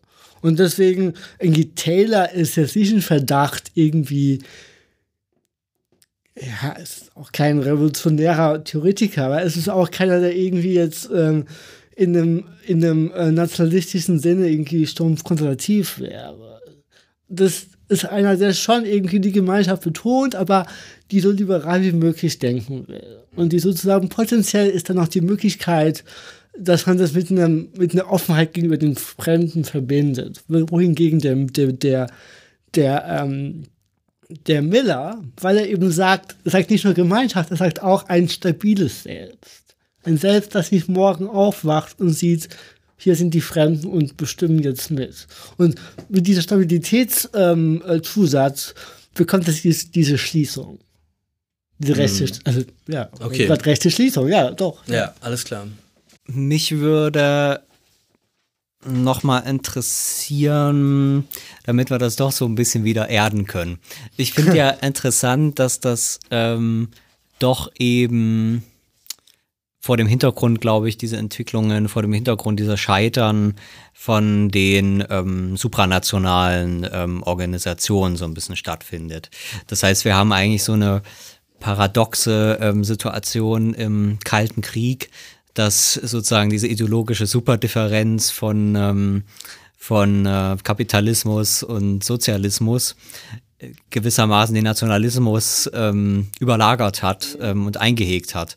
Ähm, das sieht man ähm, natürlich ganz stark äh, in der UdSSR, die eben tatsächlich wahrscheinlich so das, das supranationalistischste Gebilde ähm, war, was jemals irgendwie seit der Geschichte des Nationalismus existiert hat. Also wo tatsächlich eben in den Sowjetrepubliken ganz unterschiedliche Staaten eingehegt waren. Natürlich mit, mit der ganzen Gewalt oder gewaltsamen Unterdrückung auch der nationalistischen Bewegungen, aber aber trotzdem. Genauso im, im, im Westen natürlich durch die NATO eine ganz, eine ganz andere Art von Integration ähm, da war, ähm, die auch da letzten Endes im Antikommunismus natürlich irgendwie bestanden hat, in der, in der Aufrüstung auch ähm, und damit so eine Art von Völkerfreundschaft auch ähm, da war, ähm, die dann tatsächlich irgendwie so einen Internationalismus ermöglicht hat, im Warschauer Pakt ähm, und, und äh, auch auf der, äh, auf der westlichen Seite. Ähm, ähm, sagen wir mal so, die ganze nationalistische Geschichte, da kenne ich mich leider ähm, zu meiner Schande da nicht so aus in der sogenannten dritten Welt damals. Sie sieht natürlich noch ein bisschen anders aus. Da verbinden sich dann die Nationalismen wiederum mit äh, sozialistischen und kapitalistischen Ideen sei es drum. Auf jeden Fall hatte man im 20. Äh, Jahrhundert doch so eine Bewegung von eben Internationalismus, die dann ähm, irgendwie äh, letzten Endes ja mit dem, mit dem Ende des Kalten Krieges, wo man gedacht hat, es geht jetzt auch so weiter. Ähm, also wir haben einen Rückgang des Nationalismus erlebt äh, und wir können uns jetzt vorstellen, dass das auch so weitergeht. Jetzt sind eben dann sowas wie die UdSSR zusammengebrochen. Jetzt zuletzt sehen wir auch, dass die NATO irgendwie auch nicht irgendwie ähm, das Ende der Geschichte darstellt, dass selbst das wieder verhandelbar ist. So, und was bleibt am Ende? Also die UNO ist vollkommen machtlos äh, inzwischen. Ähm, also das heißt, die Vorstellung, dass es überhaupt sowas wie international äh, sozusagen machtvolle Organisationen gibt, ähm, die ist heute schon vollkommen zweifelhaft äh, in gewisser Weise. Ähm, das heißt, wir haben, wir haben EU zum Beispiel oder ähm, so. Ja, und die EU sieht man ja genauso. Ja, Ähm, also äh, ähm, äh, ähm, noch ist sie, noch ist sie da. noch Äh, ist sie, Afrikanische aber, Union äh, ist, glaube ich, eher auf dem Vormarsch als äh, beim Abbau.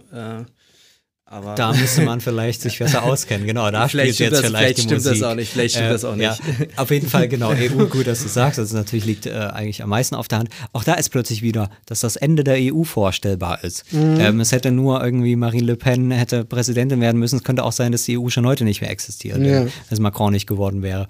Ähm, hat man da nicht, ähm, also ich weiß gar nicht, wo, wohin die Frage geht, aber hat man da nicht doch irgendwie so ein bisschen, okay, wir müssen jetzt gar nicht so in diesem, in diesem kommunitaristischen Sinne, okay, das ist die Realität und wir müssen uns jetzt mal ein bisschen beschränken, sondern in dem Sinne, okay, das ist eine Realität und was bedeutet das jetzt für den Menschenrechtsdiskurs, wenn, wenn doch tatsächlich irgendwie da was weggefallen ist. Ich glaube, wir haben das auch schon ein paar Mal, oder ich habe das schon ein paar Mal ähnlich die Frage gestellt, aber wie, was, was machen sozusagen diese politischen Veränderungen, die wir erleben und eben tatsächlich irgendwie dieses, irgendwie man hat manchmal das Gefühl, dass das so eine Art, ähm, man so verschiedene Programmversionen hat und jetzt geht alles zurück ins 19. Jahrhundert und die Nationalstaaten sind wieder äh, äh, voll da.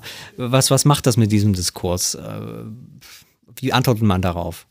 Erstmal muss man sozusagen bin ja jetzt auch kein, kein Experte in den internationalen Beziehungen, aber ich finde, das ist eher gerade so symptomatisch für ein das Auseinanderdriften von, also für das, für die Krise des liberalen Konsenses, der eben ähm, besagt hat oder wohl geglaubt hat, es gebe diese Einheit von Demokratie und Menschenrechte. Und, und das geht in die Krise, bröckelt, fällt auseinander und dann quasi äh, als Folge dessen sehen wir, dass, dass ähm, die entsprechenden Institutionen an Rückhalt verlieren oder irgendwie äh, desintegriert werden, in, äh, auseinanderbröckeln und, und oder dysfunktional werden. Was man dagegen macht, ich glaube, ich, äh, ich würde wirklich für einen ähm, jetzt nicht darauf gucken, man könnte jetzt fragen, wie modellieren wir jetzt äh, mit den, in den gegebenen Verhältnissen neue Institutionen, wie schaffen wir neue Allianzen, neu, wie können wir dieses, ähm, dieses transnationale Gewebe von Staatlichkeit irgendwie neu, ähm, neu weben oder wie können wir da neue Arrangements finden auf, auf einer staatlichen Ebene. Das ist ein Diskurs, der, der quasi äh, durchaus interessant sein kann, aber vielleicht nicht ich würde da nicht so viel draufsetzen, ehrlich gesagt. Ich würde eher draufsetzen, dass, dass man irgendwie diesen internen Zusammenhang von Demokratie und Menschenrechte halt einfach nochmal sozusagen in, zum politischen Momentum werden lässt und aus diesen Kämpfen heraus sozusagen äh, eine Bewegung in, äh, anstößt, die, in deren Folge dann sozusagen vom Bottom-up her dann diese, diese ähm, supranationalen Institutionen sich neu aufstellen können. Also so ein, Liber so ein Kosmopolitismus von unten, wenn man so möchte. Oder ein Liberalismus von unten oder sowas in der Art. Das ist das, ich glaube, daher quasi, wenn man äh, von der Richtung aus muss man das denken, sonst hat man die Gefahr, dass man einfach ein neues Elitenprojekt aufsetzt dass das äh, dann irgendwie vielleicht für eine kurze Zeit die Macht auf, ihre, auf seiner Seite hat oder sowas irgendwie gut gestützt ist, aber dann bei der nächsten Le Pen-Wahl erneut wegrutscht. Mhm. Also das ist sozusagen mein Problem dabei mhm. mit diesen Top-Down-Sachen. Ja. Und die theoretische Option, die du da siehst, hat, das hattest du ja vorhin auch schon angesprochen und äh, eingänglich erläutert, dass ähm, du das eben in diesem Konzept der radikalen Demokratie so ein bisschen so einen Weg siehst, wie man wie man sozusagen diesen Link, diese, diese neue Verbindung von Menschenrechten und Demokratie hinbekommen kann.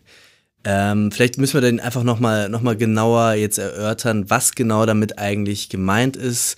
Äh, radikale Demokratie, da denkt, denkt man, wenn man äh, nichts von, von der ganzen Geschichte weiß, eher so an, äh, an äh, äh, Plebiszite, Volksentscheide oder sowas, ja. irgendwie direkte Demokratie, damit hat es aber gar nichts zu tun, sondern was ist, was ist eigentlich genau, was ist eigentlich dieser Anspruch und was ist eigentlich, was mich immer so ein bisschen irritiert hat, eigentlich das Demokratische an der radikalen Demokratie? Also was ist der ursprünglich demokratische Anspruch daran?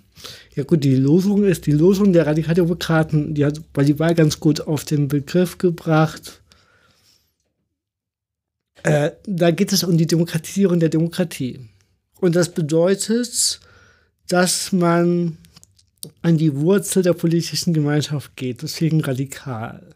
Und das heißt wiederum, also politische Gemeinschaften ähm, werden oft auf eine vorpolitische Grundlage gestellt. Man sagt zu einer ähm, guten oder eine Gemeinschaft fußt darauf, dass ihre Mitglieder keine Ahnung, Eigentum haben. Eine bürgerliche Idee von Gemeinschaft. Ja, dass man ihnen sagt, es gibt gewisse Voraussetzungen, kultureller, ökonomischer, ähm, sonstiger Art, die es bedarf, um diese Gemeinschaft zu instituieren und, und an ihr teilzuhaben. Und radikal, der radikaldemokratische Move ist jetzt genau diese, diese, diese äh, Fundamente oder diese, diese Grundlagen vorpolitischer Art ähm, zu, zu bestreiten und zurückzuweisen, zu kontestieren, zu, zu, das eben in Frage zu stellen und zu sagen, äh, wir müssen selbst diese Voraussetzungen der Demokratie erneut äh, verflüssigen und, und äh, in Frage stellen und, und vielleicht müssen wir irgendwelche Voraussetzungen immer doch machen. Irgendwie gibt es, ein, gibt es Kriterien und so weiter, die wir, die wir einziehen müssen. Aber das heißt nicht, dass die irgendwie stabil sind und gegeben sind, sondern sie sind, ein, äh, sind der, der, der Aushandlung quasi anheimgegeben und sind quasi äh, kontestierbar. Und darin, in dieser Kontestierbarkeit von den Grundlagen des Demos, besteht das Demokratische. Also das ist eine Demokratie quasi auf der zweiten Ebene, die die Grundlagen des demokratischen Selbst zum Gegenstand der Verhandlungen macht.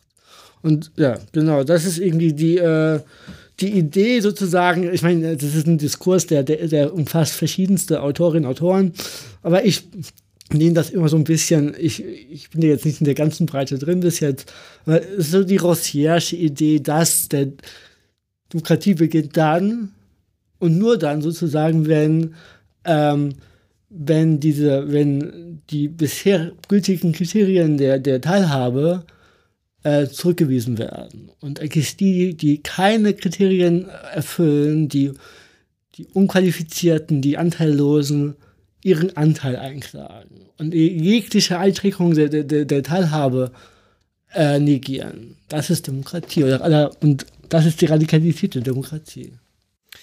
Und deswegen äh, eben tatsächlich auch der Universalismus äh, äh, ähm, so wichtig ist, weil er sozusagen eher den Horizont äh, äh, bietet, äh, ähm, das immer wieder in Frage zu stellen, wo man aber selbst eigentlich noch vorher gar nicht wissen kann, was alles noch in Frage gestellt werden können wird in Zukunft. Also wir haben, äh, haben wir auch in der letzten Sendung schon drüber gesprochen, äh, das Parlament der Dinge bei, bei Latour geht ja in die Richtung, das konnte man früher auch noch nicht wissen, dass in Zukunft vielleicht die Tiere und Pflanzen auch zur politischen Gemeinschaft gehören. Ja. Ähm, äh, das wäre sozusagen aber in der äh, Idee der, der radikalen Demokratie schon aufgehoben, weil man eben genau das sagt, wir sind sozusagen noch nicht die Menschen der Zukunft. Also, ähm, sondern das, das werden sozusagen zukünftige Generationen machen können. Aber wir müssen das im Prinzip schon aufheben, weil Demokratie eben diesen, diese universalistische ähm, äh, also, Perspektive hat. Zur Klarstellung, also das ist jetzt nicht wesentlich, aber ich glaube, dass, dass, ähm, dass die Erweiterung von Demokratie hängt schon daran, dass, dass die, die ausgeschlossen sind, ihre Stimme erheben. Weil dadurch beweisen sie ihre, ihre Gleichheit.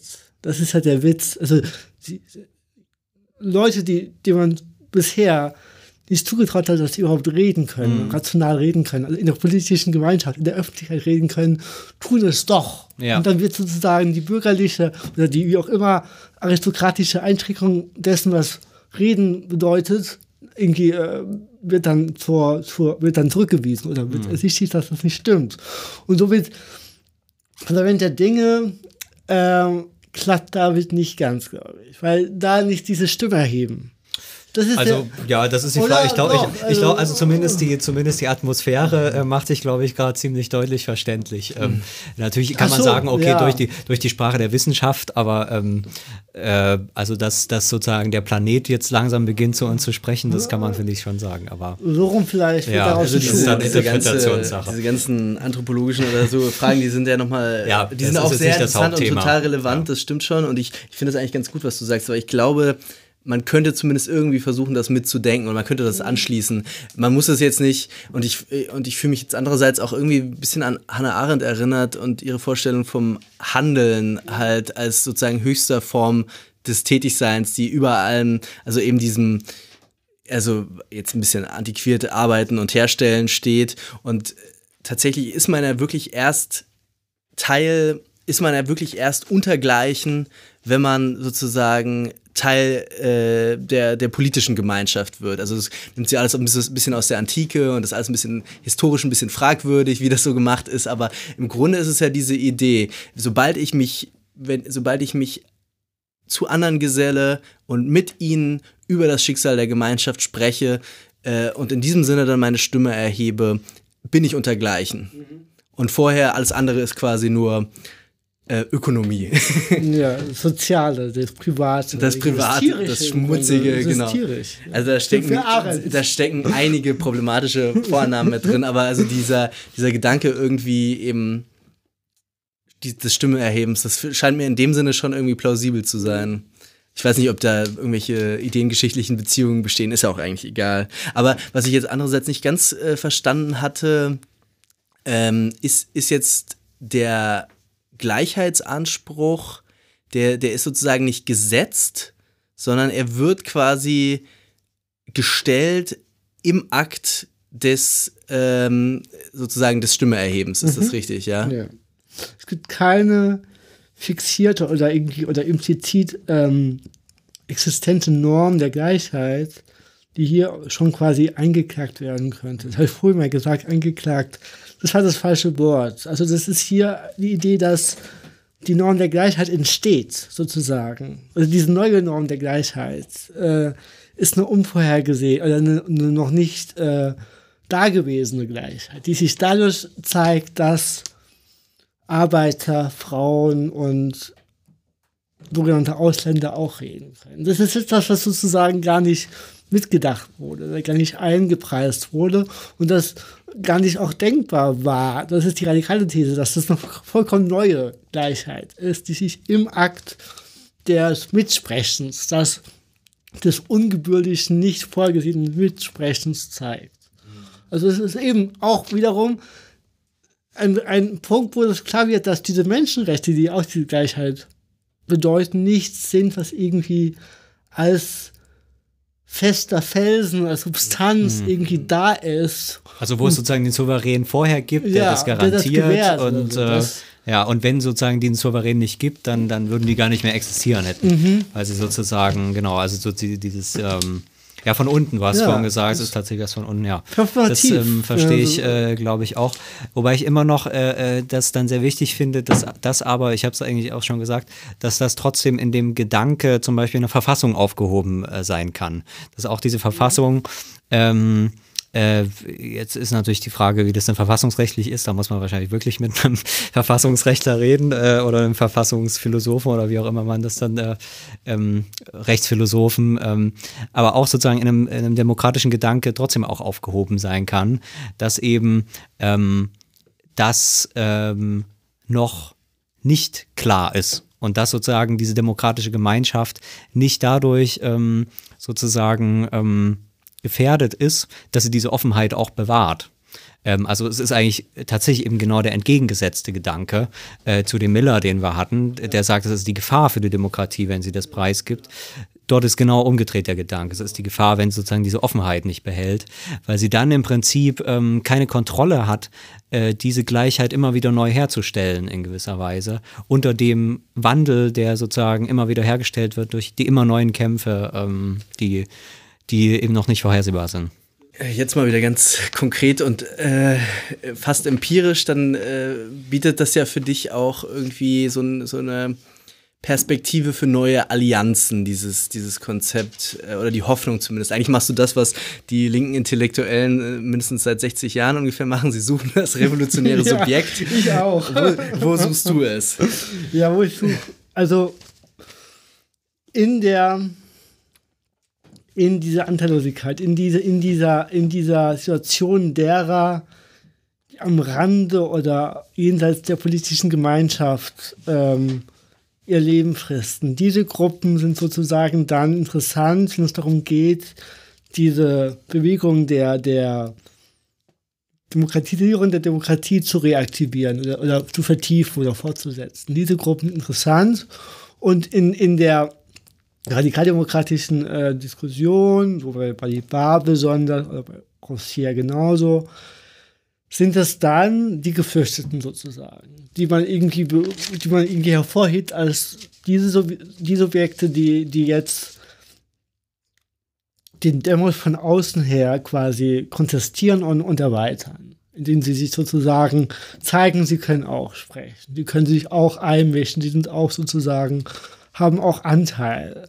Und diese, äh, das ist natürlich hochgradig irgendwie äh, sympathisch und cool und so. Und das ist auch die, also klar, diese Betrachtung schafft es, dass man äh, diese Geflüchteten, äh, diese Gruppen aus ihrer Passivität quasi, also nicht als Objekte betrachtet, sondern als potenzielle Subjekte ins Auge fasst.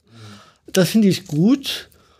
Was ich daran ähm, irgendwie problematisch finde, ist, dass man da sozusagen ausgerechnet denen, die am, am, am, am prekärsten sind, diese irgendwie revolutionäre Aufgabe aufbürdet. Und wir hatten ja schon jetzt in den letzten Jahren oder, oder ja, fast paar Jahre her, hatten wir diese geflüchteten Proteste, auch in Deutschland, in Berlin, Hamburg gab es diese Camps.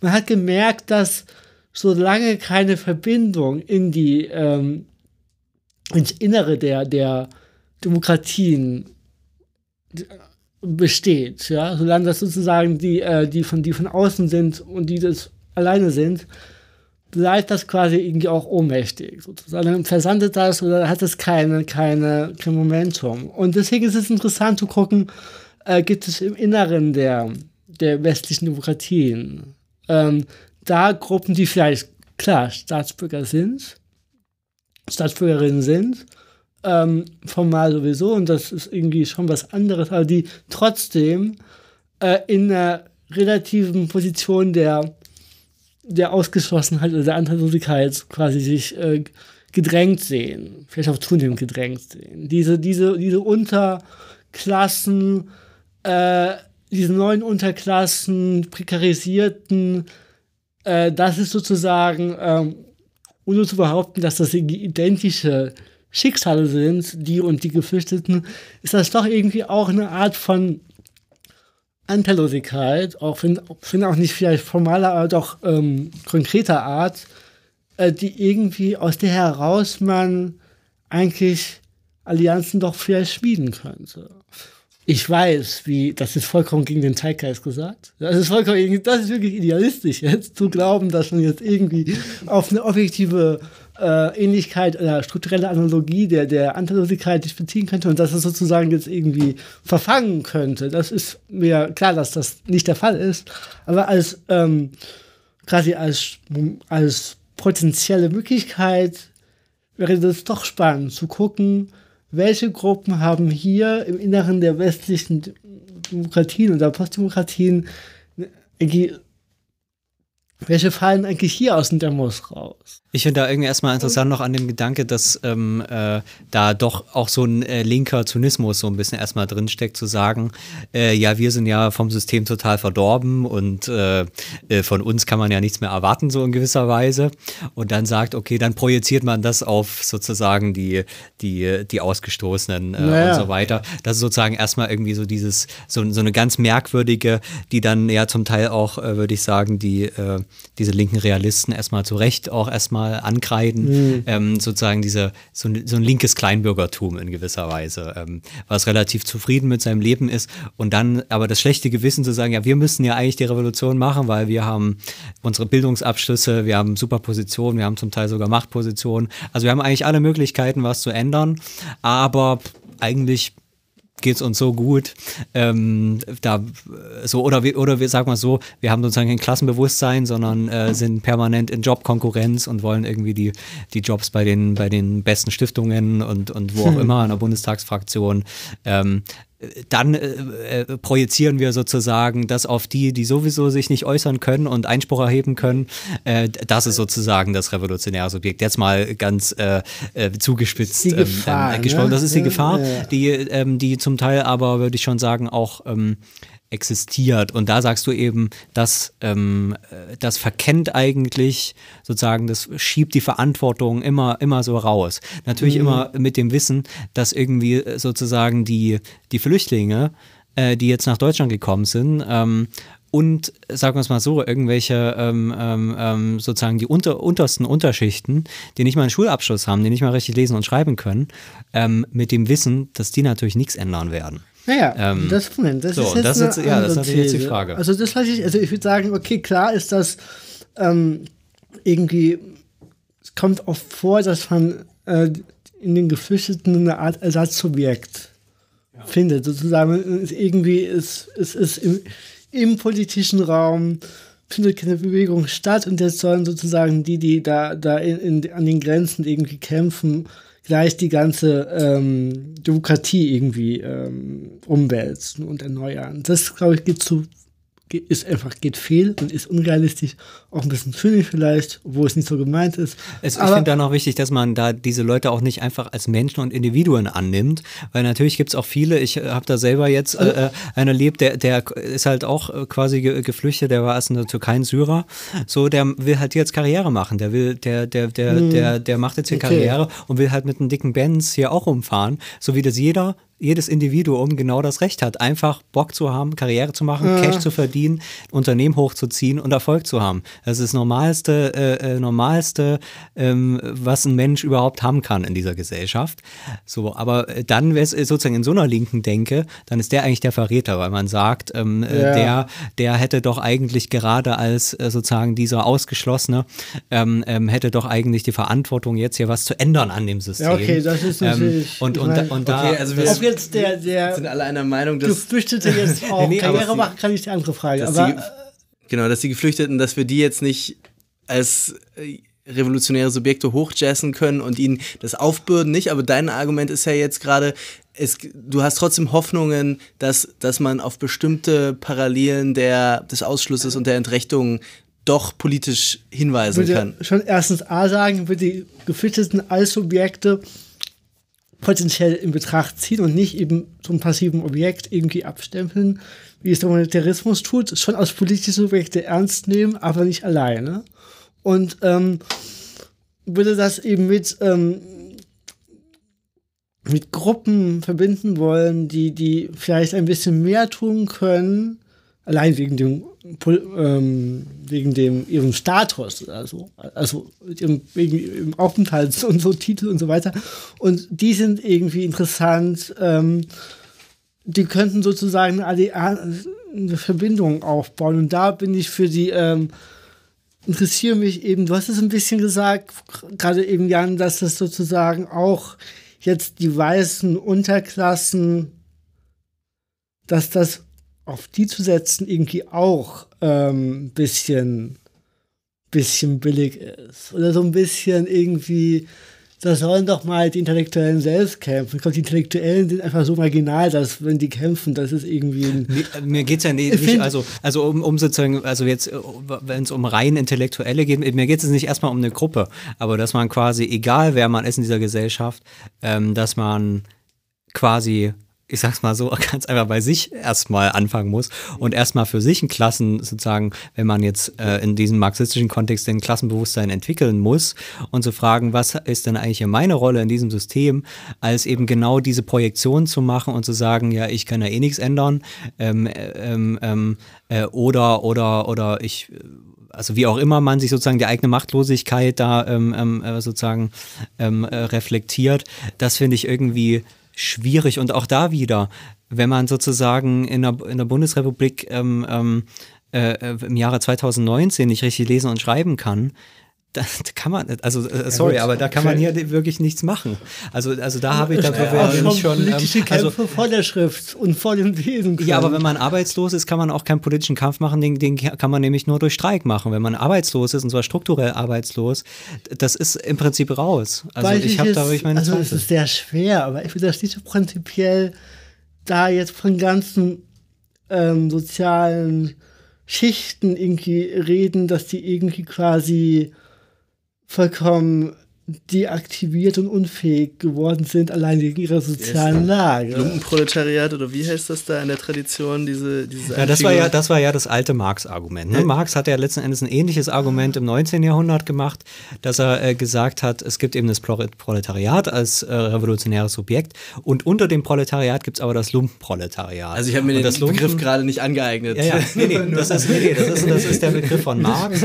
Und bei Marx, bei Marx ist halt das interessante Argument, er bestimmt das Lumpenproletariat Lumpenproletariat eben schon nicht als Ausdruck der neuen Gesellschaft, das heißt, also nicht der aktuellen Gesellschaft, das heißt eben der bürgerlichen Gesellschaft, sondern für ihn sind das eigentlich die, die noch aus der alten Gesellschaft übrig geblieben ja. sind und die sozusagen weder Bourgeoisie noch Proletariat geworden sind, sondern irgendwie einfach der Bodensatz der Gesellschaft von allen möglichen irgendwie verworfenen. Und, und das ist, das ist auch so ein bisschen die Kritik an Marx dann, glaube ich, in der späteren Tradition, dass er da sagt, äh, also für Marx äh, sagt er, äh, mit denen ist eigentlich nichts anzufangen, mit denen ist keine Revolution zu machen.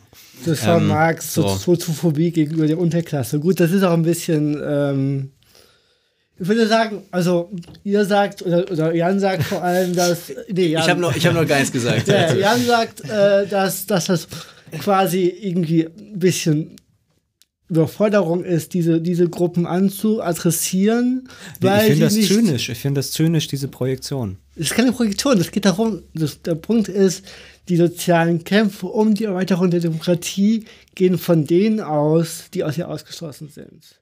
Und, und hier hilft keine, keine ähm, stellvertretende Politik durch die wohlmeinende liberale, linksliberale äh, Mittelschicht, sondern interessant sind eigentlich die, die wirklich irgendwie am Rande der politischen Gemeinschaft sind und die, und die hätten sozusagen eine Motivation oder irgendwie könnten potenziell, könnten die sich mit denen äh, solidarisieren, die, die auf eine andere Weise auch ausgeschlossen sind. Und okay, ja. da gibt es eine gewisse, äh, also ich glaube, daher daher kommen eben solche Kämpfe, glaube ich. Ich, ich mache vielleicht nochmal mein Argument stark. Mir geht es, wenn es sozusagen, also wo ich schon gesagt habe, auch sozusagen als linker Kleinbürger, so wie wir das sind, kann man auch ein Klassenbewusstsein entwickeln.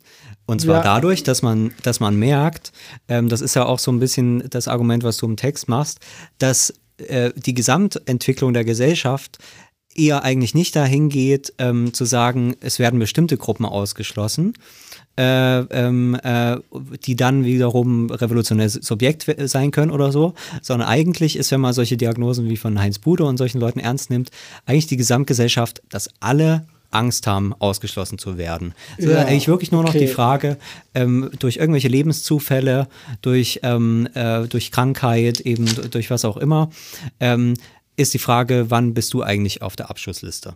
Und deswegen hat man in der Mittelschicht jetzt diese Bewegung, eben nach unten zu treten und zu gucken, seine Pfunde irgendwie noch zu sichern. Ähm, und da würde ich sagen, daraus kann doch man gesellschaftlich sagen, okay, ich stehe auch immer kurz davor, ausgeschlossen zu werden. Die Frage ist, ob das praktisch richtig ist. Ich würde sagen, natürlich irgendwie auch nicht, weil natürlich hat man andere Privilegien als andere, aber dass man gleichzeitig auch immer am Kämpfen ist. Und ich habe das vorhin gesagt, dass auch sozusagen gerade, ich meine, wir, wir, wir sind jetzt in dieser akademischen Welt, dass da auch dieser extreme Konkurrenzkampf ist um die wenigen Jobs, um die wenigen gut bezahlten Jobs, die es gibt und die Festanstellung im Bundestag oder was auch immer. Es gibt ja nicht besonders viele sehr gute Jobs. So und die Alternative ist immer Hartz IV und Hartz IV bedeutet, dass du raus bist. Genau, das so, ist der Punkt. Das, ähm, so das und da sage ich, das ist doch nichts, was sozusagen ähm, ähm, äh, die, die untersten Schichten ja, betrifft, okay. sondern was sich sozusagen komplett durch die gesamte Gesellschaft zieht. Und das ist ja die viel eigentlich ähm, bessere Diagnose. Ich weiß nicht, ob man sozusagen dann auch das erwarten kann dann, aber dass man so einen Erkenntnisprozess erstmal hat, ähm, das ist doch irgendwie wichtiger, du anstatt zu sagen, mir geht es ja eigentlich gut, weil irgendwie geht es mir auch nicht gut. So, nee, das, du hast vollkommen recht, du ja. hast vollkommen recht, dass, dass das jetzt nicht heißen soll, irgendwie von Unterklassen, das war vielleicht das missverständliche Begriff, ich will jetzt nicht das auf, auf die alleruntersten Gruppen irgendwie abschieben, weil ich auch glaube, was du auch sagst, dass diese Tendenz der des Ausschlusses aus der politischen Gemeinschaft.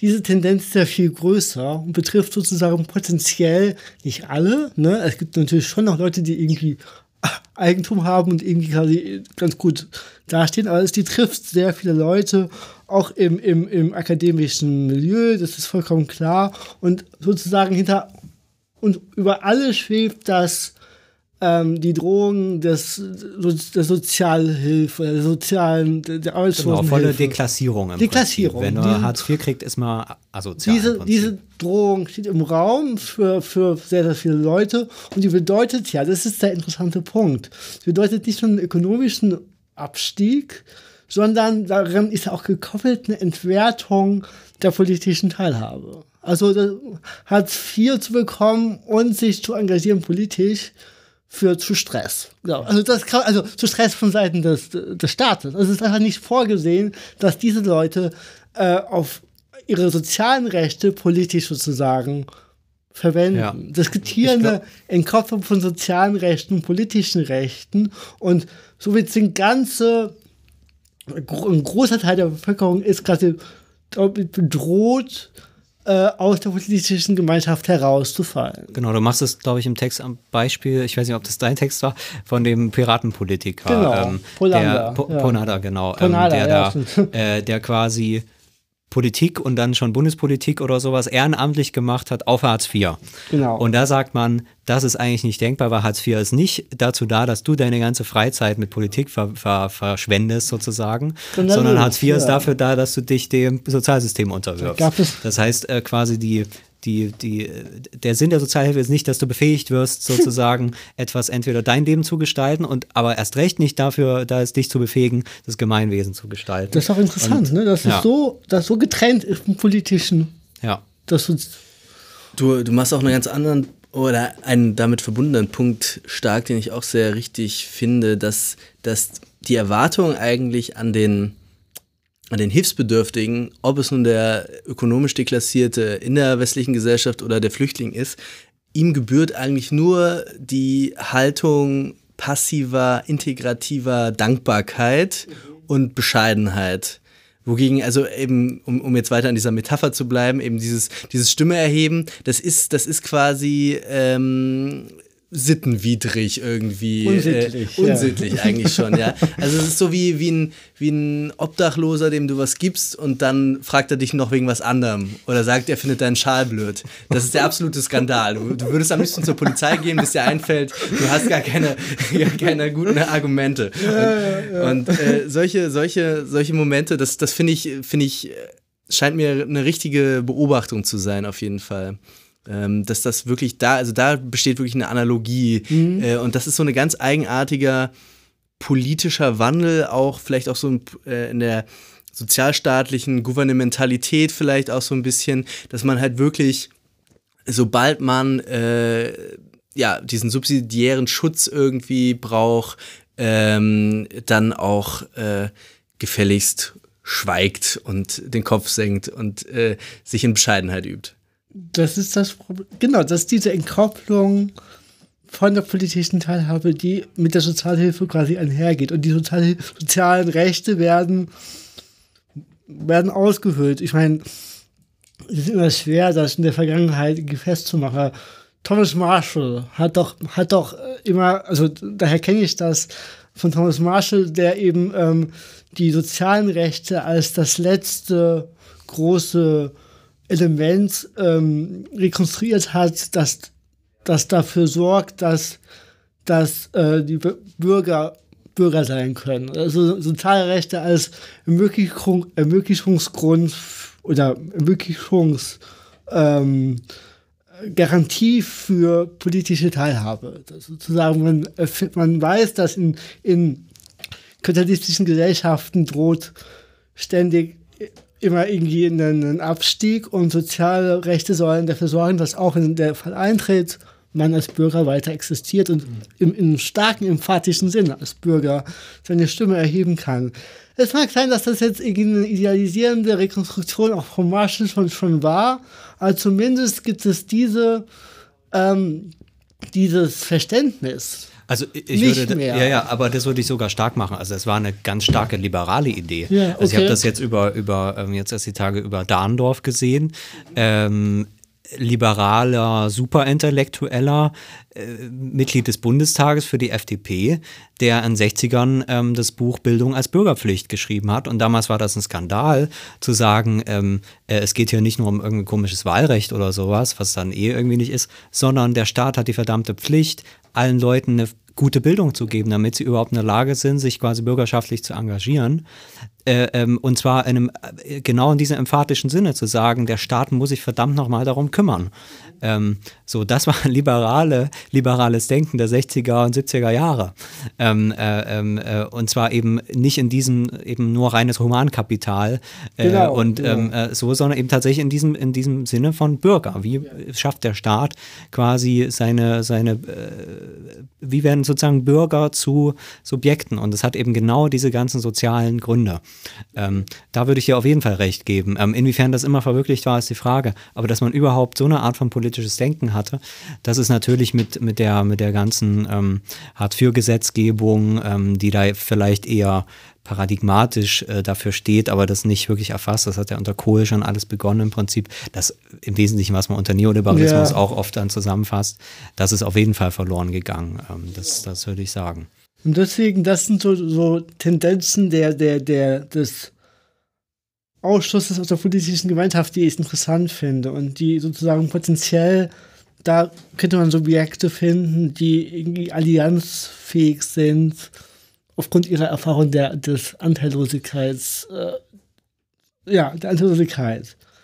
Ähm, wobei es ja nur ein Zwischenschritt ist in diesem Aufsatz. Ich sage ja im nächsten Schritt, dass es Gründe gibt, warum das eben sozusagen diese, diese Analogie ähm, struktureller Art äh, sich nicht irgendwie in subjektive Erfahrung übersetzt. Und ich würde da auch gleich nochmal anschließen gerne und ähm, weil ich schon den Eindruck habe, du würdest die äh, schon die Grundannahme irgendwie machen, dass äh, mit struktureller Analogie, wie es bei dir heißt, oder einfach, wenn wir mal objektiv geteilter, Posi geteilter ja. objektiver Position irgendwie ähm, quasi, also nicht, nicht, nicht naturwüchsig, das, dem widersprichst du schon irgendwie, aber dass das trotzdem irgendwie die Voraussetzung dafür ist, um wirklich diesen radikal-demokratischen Anspruch überhaupt zu erheben. Also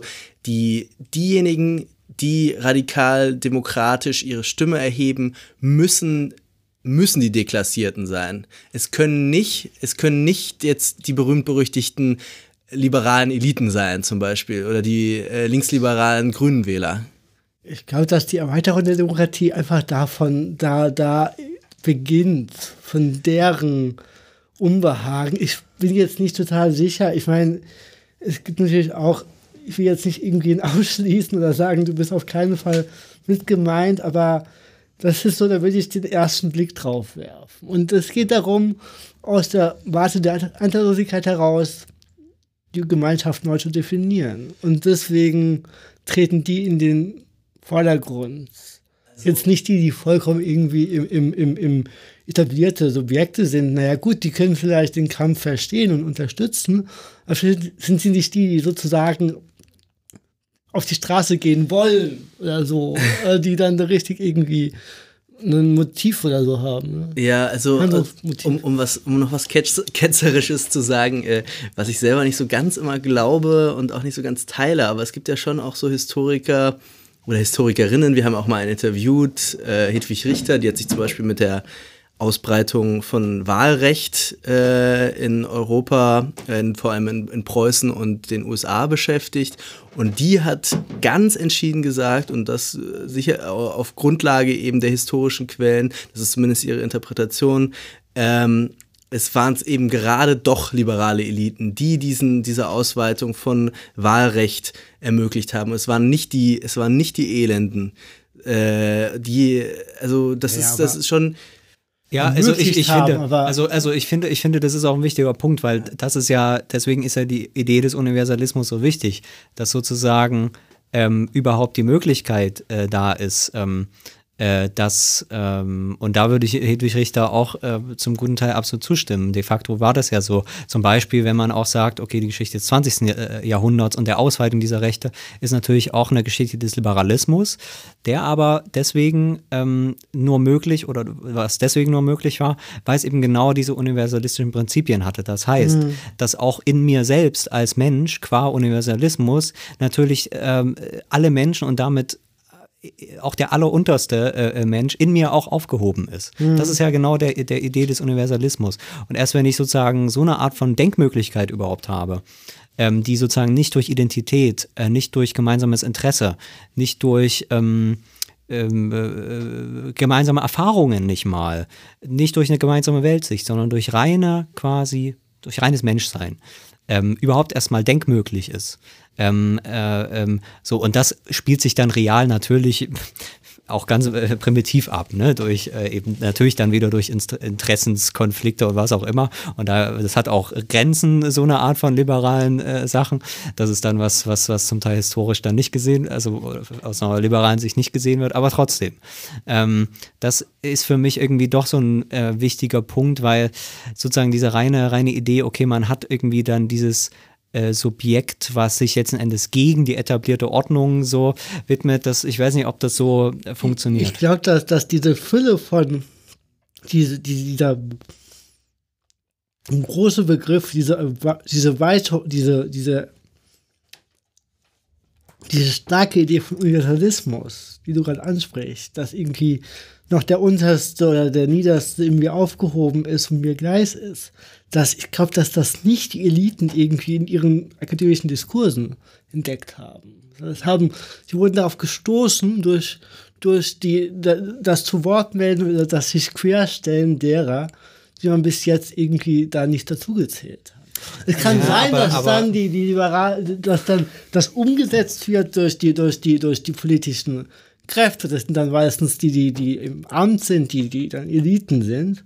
Aber ich meine, das Frauenwahlrecht wurde von den Frauen wahrscheinlich ja, gefordert. Aber Hedwig Richter sagt halt nicht, nicht den Arbeiterfrauen halt, sondern es waren halt die bürgerlichen, äh, gebildeten ja, Frauen, äh, die waren zwar linksgerichtet, aber die waren tatsächlich, kommen halt alle aus, aus äh, Mittelschichtsmilieus, würde ich mal sagen. Bei den Frauen jetzt. Beim Frauenwahlrecht, ja, okay. genau. Oder ihr anderes Beispiel, ich, ich, ich will das jetzt auch nicht zu stark machen. Ich, ich, es ist äh, bestimmt hochkomplex und hoch ambivalent. Aber das andere Beispiel, als in Preußen äh, in den Städten die Wahl eingeführt wurde, mussten die Leute wirklich gezwungen werden zu wählen. Die wollten einfach zum Teufel nicht wählen. Das kann viele Gründe und, haben. Und das kann ja. viele Gründe haben, die habe ich auch alle gefragt. es, es waren keine, es waren keine, es war nicht, weil es nicht um nichts ging oder es war nicht, weil es mit extremen Nachteilen äh, außer eben einem sehr langen und schmerzhaften Prozedere der Wahl, das muss man zugeben, verbunden war.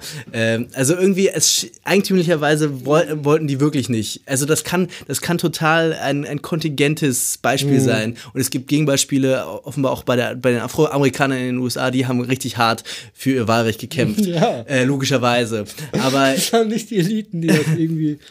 Genau, aber, aber es, es gibt offenbar schon äh, historische Situationen, in mhm. denen das eben nicht, nicht so ja. eindeutig ist. Okay, ja, auch da, auch da, also, also, also da kenne ich jetzt die, die, die, die, die, die Geschichte der Sklaverei wahrscheinlich im Detail nicht äh, äh, gut genug, aber auch da sind natürlich Konstellationen denkbar, in denen das, also das ist ja soziologisch eigentlich ähm, Konsens, dass es natürlich unterdrückten ähm, sozusagen unterdrückten Weltbilder gibt, wo sozusagen die ganze Stabilisierung des sozialen Prozesses natürlich darüber stattfindet, dass man seine unterdrückte Position als Normalität annimmt. Absolut. So, und, und ja. dass sozusagen Konstellationen denkbar sind, in denen zum Beispiel Eliten sagen, okay, das ist keine, keine Situation. Ähm, so, das heißt nicht, ähm, das ist dann ein bisschen, glaube ich, das Problem, den Diskurs immer, ja, man muss den Eliten total dankbar sein, dass die so klug waren, zu erkennen, dass ja doch alle äh, Menschen gleich sind und da mussten die den Leuten das erstmal so beibringen. Das ist mhm. natürlich so eine quatschige Übertreibung. Genau, genau. Unsinn, ja, das ja. ist natürlich absoluter Quatsch, aber das sozusagen, das ist eigentlich mein Hauptargument. dass man sozusagen diese politische, ähm, dass man sozusagen politisch die Situation so zuspitzt zu sagen, es gibt die Unterdrücker und dann gibt es die Unterdrückten, die sozusagen so eine Art inneren Freiheitswillen haben, der ihnen qua unterdrückten Positionen irgendwie aus mhm. ihnen heraus wachsen müsste und dann bricht er heraus im mhm. Kampf. Ja. Das ist, glaube ich, halt, ja. ähm, das ist, glaube ich, so eine Idee des 20. Jahrhunderts, die, ähm, wo man eigentlich sehen das kann. Das 19. Ähm, schon, oder? Des 19. Ja. Jahrhunderts, genau, aber die dann im 20. Jahrhundert eigentlich immer schwieriger wird, mhm. weil letzten Endes das ja von wiederum von so einem, ähm, äh, und das kommt zum Teil von Marx auch, tatsächlich so eine, ähm, oder von Hegel, diese Idee eben des historischen Subjekts irgendwie stark macht und glaubt, irgendwo muss dieses historische Subjekt zu finden sein und dann sucht man sich sozusagen, ich meine, wir haben es vorhin im Prinzip schon besprochen, sucht man sich immer neue Gruppen und wie gesagt, ich bin halt nicht überzeugt, dass es funktioniert. Das wollte ich konkret eben damit deutlich machen. Ja, man kann vielleicht auch seine eigene Randständigkeit, selbst wenn man integriert, vollständig integriert und so weiter ist, kann man vielleicht auch seine eigene Randständigkeit äh, entdecken und damit ähm, äh, sozusagen äh, ähm, doch so eine Art von Universalismus äh, dann, dann in die Welt bringen. Ähm, aber das ja. ist genau, ich, ich würde vollkommen ähm, zustimmen, dass man hier aufpassen muss, dass man diese Anteillosen nicht irgendwie zu sehr romantisiert oder zu sehr irgendwie auf bläst, also zu sehr unterstellt, dass sie immer schon so eine politische Impuls in sich tragen. Und das dein Beispiel mit den Unterdrückten, die ähm, so unterdrückt sind, dass sie selbst das affirmieren oder selbst damit sozusagen ähm, das ihre, in ihre Binnensicht einsickert. Das ist natürlich das, das große Problem, ne? dass man dann so die richtig Unterdrückten gar nicht irgendwie auf die Idee der Freiheit kommen. Ja, und ich glaube, umgekehrt darf man auch sozusagen seine eigene Unterdrücktheit nicht ja. unterschätzen. Okay. Also, dass man ja. selber auch immer die scheiß Angst hat äh, oder, oder äh, äh, immer sozusagen absteigen zu können, äh, immer in dieser Konkurrenz sein zu müssen, sich immer beweisen zu müssen, keine Ruhe zu haben. Das, das sind sozusagen Gefühle, die man eher unterdrückt und dann sagt, ähm, also die kann man mhm. ja auch sozusagen mal ernst nehmen und sagen, okay, vielleicht ja, vielleicht sind meine Privilegien irgendwie am Ende des Tages doch nicht so viel wert. Ja. Ähm, äh, ähm, für mich als Mensch sozusagen, äh, politisch und, und daraus könnte doch etwas folgen. Ähm, äh, ähm, so, ich bin doch mehr als sozusagen meine Privilegien, sagen wir, sagen wir es mal auf so eine Weise. Ja, also, so, und das ja. würde ich sozusagen stark machen. Ähm, auf jeden Fall, also Anteillosigkeit als ein Begriff, der eine Tendenz beschreibt, die größer ist als, äh, als nur, die irgendwie mehr umfasst als nur diese üblichen Verdächtigen, die man so irgendwie am Rande der Gesellschaft ähm, verortet. Sondern es ist so eine allgemeine, hat ja schon besprochen, allgemeine ähm, Bedrohungslage, dass man in die sozialen Sicherungsnetze abrutscht und damit aus der politischen Gemeinschaft fällt. Ja. Ja, genau. Finde ich gut. Jetzt, jetzt ist das aber auch ja alles Teil auch schon deiner Diagnose, also alles, was wir jetzt so kritisch eingewandt haben, dass man das alles nicht voraussetzen kann und dass sich objektive ökonomische Position niemals automatisch in irgendeine politische Position übersetzt. Du analysierst das ja sehr gut eigentlich, dass die, dass die ähm, weder eigentlich eine klassisch marxistische Position noch eben jetzt so aus deiner Perspektive so neue kulturalistische mhm. Perspektiven eigentlich wirklich eine gute Erklärung dafür liefern, wieso äh, sich die Deklassierten gerade in Deutschland beispielsweise überwiegend jetzt für die rechte nationalistische Variante entscheiden. Ja. Vielleicht kannst du da nochmal deine, deine, deine Analyse ein bisschen entfalten. Also ja, der erste Schritt ist ja zu sagen, das mit der Antideutigkeit als eine, als eine Dimension, in der man sozusagen Allianzen schmieden kann oder verschiedene Gruppen vermitteln kann, verbinden kann, das funktioniert deshalb nicht so einfach, weil ähm, diese Gruppen ähm, oft, diese inner, inner, die im Inneren der Demokratie ausgeschlossen werden, oft ähm, sich zur, zur Nation flüchten als als die das Zuhause sozusagen, das, das Heim, das einen qua, qua Abstammung oder so oder qua kultureller Zugehörigkeit dann doch Mitsprache gewährt. Dann das völkische Versprechen, dass sozusagen, äh, anstatt dass sich die Anteillosen zusammentun, jetzt mal plakativ gesagt, trennen sie sich innerhalb oder trennen sie sich und, und, und, und, und ähm, und ähm, marschieren im Namen der Nation sozusagen. Also AfD, Pegida und so weiter. Ja, diese Dinge, die, äh, das ist quasi, ähm, die, die durch, durchschneiden diese Verbindung, die ich quasi theoretisch anvisiere. Es gibt eine Art nationalistische Blockade der, der Verbindung der Anteillosen. Und das ist sozusagen das Phänomen. Deswegen ist das, was wir gerade besprechen, da als als Ausweg ins, ins Auge fasse, auch sehr schnell wieder sozusagen äh, skeptisch zu betrachten oder es ist, äh, führt nicht so weit, weil es eben ähm, die Versuchung und die, äh, das Versprechen gibt, dass in, in der Nation quasi seine Anteillosigkeit überwindet, ohne sich sozusagen mit den anderen zusammenzutun. Und dann ist die Frage, ähm, woher kommt eigentlich die nationalistische ähm, Blockade der, mhm. der, dieser Erfahrung der Anteillosigkeit? Und dann ähm, bin ich paar, mit ein paar Erklärungen nicht zufrieden, sozusagen. Es, es, gibt so, ich bin da jetzt nicht so schrecklich tief drin, aber was ich so rezipiere, es gibt so eine materialistische oder eine sozioökonomische Deutung, die sagt, naja, die Klassierungserfahrungen, die, die jetzt ähm, zuhauf gemacht werden, vor allem in den letzten Jahrzehnten, äh, die führen mit einer relativ starken Kausalität oder direkten Kausalität dazu, dass man irgendwie Ressentiments äh, denen verfällt und tendenziell dann doch irgendwie den Fremden draußen haben will, um, um sich irgendwie ins Trockene zu sichern.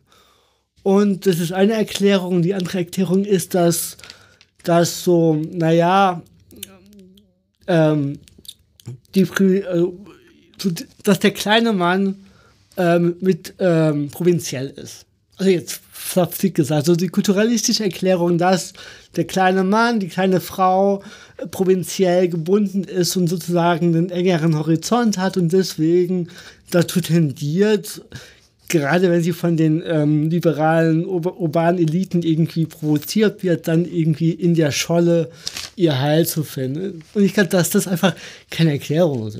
Ich finde die Erklärung vollkommen, wenn hier von irgendwelchen Kausalitäten die Rede ist, äh, ist das vollkommen, ich glaube, dass das einfach ähm, nicht wirklich die Zusammenhänge beschreibt. Oder anders gesagt, man kann es beobachten, dass es wirklich sich so verhält, dass sich die ähm, die prekarisierten, abgehängten in der Tat tendenziell eher rechts verorten.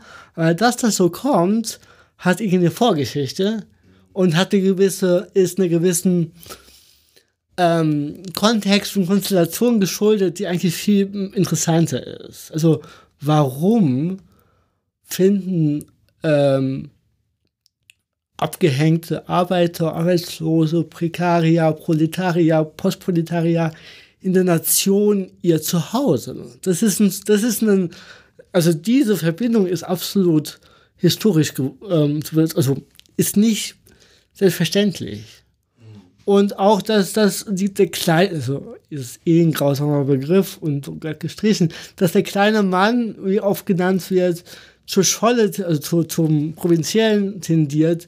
Warum? Ich meine, das ist eigentlich gar nicht so selbstverständlich, weil, mhm. weil gerade solche Milieus, die Arbeiterklasse oder die, die, ja, die kleinen Leute, sogenannten, die sind, waren ja lange Zeit gar nicht Teil des Vaterlands. Also die wurden lange Zeit gar nicht als angestand und zugehörig zur Nation gedacht. Mhm. Und das sind interessant ist, wie es dazu gekommen konnte oder gekommen ist, dass diese ehemals ausgeschlossenen, aus, dem, aus der Nation ausgeschlossenen äh, Subjekte jetzt mittlerweile sagen, wir sind Deutsche. Das ist, das ist eine Geschichte, die man eigentlich verstehen muss erstmal. Und dann in diesem Rahmen, in diesem Kontext, gibt es dann die Kausalität, dass ökonomische Deprivation dann in diese, in diese nationalistische Schi ähm, Tendenz führt. Also das ist sehr voraussetzungsvoll, dass es sich so, in, so ausprägt dann sozusagen. Und deswegen äh, diskutiere ich dann diese, diese Erklärung, die wir zu wenig sind, die ökonomische und die kulturelle, und sage am Schluss, wir müssen verstehen, wie also wir haben das Problem der nationalistischen Blockade, der Anteillosigkeitserfahrung und wir müssen verstehen, was, wie die Nation eigentlich diese Bedeutung hatte und diesen integrativen äh, ähm, äh, Twist bekommen hat, dass, dass sich jetzt irgendwie damit Arbeiter oder so ähm, sich darin aufgehoben sehen. Ja. Das ist eigentlich interessant, weil, ja. ja. Also die Geschichte ist ja grundsätzlich nicht neu. Ich meine, der Erste Weltkrieg war ja eigentlich genau so ein Moment, ne? Ja. Wo man auch gedacht hat, okay, jetzt, ähm, jetzt äh, sieht man, dass diese ganzen Nationalstaaten, ähm, äh, so wie es sozusagen die Krisentheorie vorhergesagt hat, ähm, äh, doch sozusagen den Kapitalismus nicht mehr, hm. nicht mehr unter Kontrolle haben. Jetzt bricht dieses ganze Ding zusammen und jetzt äh, ist sozusagen die Chance, wo das alles untergeht, das ganze Scheißsystem zur äh, internationalen Solidarität. Ja, und was passiert? Äh, die Nationalstaaten ja. erklären jetzt, okay, ihr gehört jetzt alle mit dazu, wir sind jetzt alle Deutsche, ne? Äh, wie es Kaiser Wilhelm so schön gesagt hat. Ähm, ich kenne keine Parteien äh, mehr. Damit steckt er natürlich auch drin, er hat kein, auch selbst das Lumpenproletariat kennt er nicht mehr, sondern er kennt jetzt nur noch Deutsche. So, und die Sache ist die, es hat super funktioniert. Es waren plötzlich alle Deutsche. Ähm, von dem ganzen Internationalismus, ähm, außer, äh, ähm, außer so ein paar Verrückten wie Karl Liebknecht, ähm, der, glaube ich, der Einzige war, der im Reichstag damals die Kriegskredite abgelehnt hat, ähm, war sich sozusagen auch die gesamte Arbeiterbewegung, die äh, über Jahrzehnte trotzdem ja Internationalismus ge äh, gepredigt hat, ähm, hat das dann alles ziemlich schnell über Bord geworfen. Und die Nation hat sich in dieser sozusagen in dieser Struktur, in dieser Funktion ähm, als extrem äh, erfolgreich ähm, erwiesen. Äh, und ist das damals, also kann man da so eine allgemeine Gesetzlichkeit ähm, ähm der Nation ableiten ähm, oder des Nationalismus, sagen wir es mal so, äh, des Nationalismus, äh, dass er eben einfach äh, soziale Unterschiede extrem gut uminterpretieren kann äh, sozusagen, also von, von, von Unterschiede von oben nach unten in Unterschiede von außen und innen und uminterpretieren kann. Das wäre das so ein bisschen das Ergebnis, ähm, was auch kein, kein besonders optimistisches äh, Schluss Und auch, auch eine ziemlich alte These eigentlich, oder? Also, Im, im Prinzip habe ich auch schon, ja, in genau. Graffitis so gelesen ungefähr. Ja, ja, das ist jetzt nicht total originell. Also es ist schon die Beobachtung, dass das Nation als Konzept, das gelungen ist, wie du sagtest, diese Unterschiede umzudeuten und irgendwie nicht zu negieren oder irgendwie so abzuschwächen und so umzuformen, dass sie, dass sie eine Gemeinschaft ergeben, oder sie eine Gemeinschaft zusammenfügen. Und das ist irgendwie, das ist schon die Story, die irgendwie ähm, interessant ist und die ist jetzt nicht neu. Also die ist trotzdem, wir, wir, wenn wir heute die nationalistischen ähm, Tendenzen haben, dann ist das quasi auch eine Folge dessen, dass, dass gewisse soziale Kämpfe, vor allem der Sozialdemokratie im, im, im, im letzten Drittel des 19. Jahrhunderts, in quasi in der Nation geendet und auch verendet sind, wenn man das jetzt mal so ein bisschen ähm, polemisch sagt. Also das ist die, die Entwicklung interessiert mich schon sehr stark. Wie kann es sein, dass eigentlich ähm, sich das so schön geschmeidig auflöst und die SPD die Kriegskredite unter äh, den zustimmt. Ähm, das scheint mir zu irgendwie, ja, ich weiß nicht genau, was jetzt da das allgemeine Gesetz? Oder wie jetzt naja, naja, naja, ich finde das heute analog, also jetzt haben wir jetzt keinen Weltkrieg erlebt, aber ich sag mal so, die, ähm, die neoliberale Zerschlagung der alten Sozialsysteme hat nicht zur Revolution geführt, sondern zur Entstehung des Rechtspopulismus. Also das, das ist das Ergebnis. Es äh, ist ja, ist ja genau das, dasselbe Ding wieder. Also, ähm, und ich sag mal so, wenn, wenn, was ich nicht glaube, ich bin da ja, was das angeht, kein Pessimist, aber wenn man sagt, okay, das würde man immer noch so weitermachen, ja, dann gibt es auch wieder einen Weltkrieg. Ähm, der sieht dann vielleicht anders aus, aber ähm, ist alles, alles, alles äh, möglich. Interessanterweise wurde auch der Sozialabbau begründet im Namen der Standortgemeinschaft also der, der, der, der, der Konkurrenzfähigkeit der Nation. Also im Grunde, es war jetzt nicht irgendwie völkisch aufgeladen. Schröder war kein, kein, kein, kein ähm, hat nicht in den Trachten rumgelaufen, er hat trotzdem im Namen der Standortgemeinschaft hart argumentiert, dass man sozusagen gewisse ähm, ähm, soziale Kämpfe und Interessen nicht durchsetzen kann oder da zurückziehen muss oder rückrudern muss. Naja, wir müssen jetzt alle mal. Also nicht Standortgemeinschaft, äh, sondern Standortkonkurrenz vor allem, oder? Ja, stimmt, genau, genau, so meine ich das. Ja, Aber das heißt halt umgekehrt, dass äh, dieser Standort schon zusammenhalten muss. Genau, also, also wir müssen, so, es, muss ah, jetzt, es muss jetzt sozusagen verstehe, alles klar. Äh, äh, ja. ähm, ähm, so, so, Leiharbeit und solche Sachen. Wir müssen jetzt alle so ein bisschen ähm, unsere Ansprüche ein bisschen zurückschrauben. Das, das, das weiß ich, habe ich äh, verstanden. Um, um okay. ins, sozusagen mhm. zusammen, zusammen noch eine Chance zu haben. Das ist am Ende auch die alte Marx-Kritik natürlich, ne, dass diese Nationen letzten Endes ähm, die, die, die brutale internationalistische Funktionsweise des Kapitals, die ja keine, keine nationalen Grenzen kennt, so ein bisschen übertüncht. Ähm, mhm. und und äh, dass äh, sozusagen die Bourgeoisie dann immer sagt, ja, wir sind ja alle Deutsch und es ist ganz wichtig, dass, äh, dass wir sozusagen uns hier schützen vor den internationalen Kapitalgesetzen. Aber das sind dieselben Leute, die sozusagen äh, äh, äh dann die Vorstandsvorsitzende von, von, von internationalen Unternehmen haben, die ganz entschieden davon leben, dass dieser Internationalismus auch da ist. So funktioniert ja auch der der, der, der Neoliberalismus.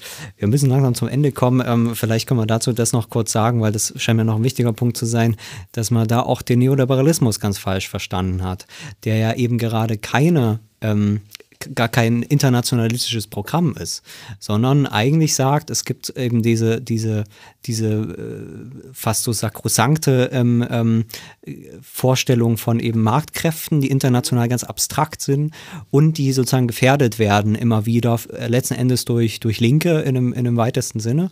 Und jetzt die Frage ist, okay, wie kann ganz real, wie kann äh, äh das ungestörte Funktionieren des Weltmarktes, ähm, wie kann das garantiert werden? Und dann ähm, ähm, äh, ähm, äh, Quinn Slobodian hat das, hat das untersucht.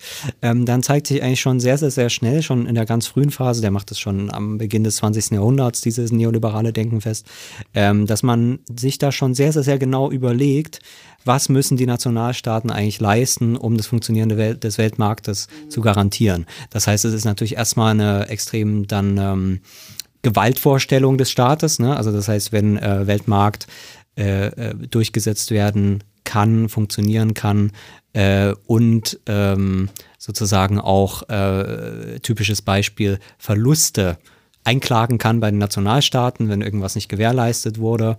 Ähm, diese, diese ganzen Anrechte sozusagen der, ähm, ähm, des Weltmarktes, ähm, dann braucht man natürlich eine Polizei, die funktioniert. Man braucht einen Rechtsstaat, der funktioniert, in dem Sinne, dass eben zum Beispiel solche Ansprüche einklagbar sind für Unternehmen.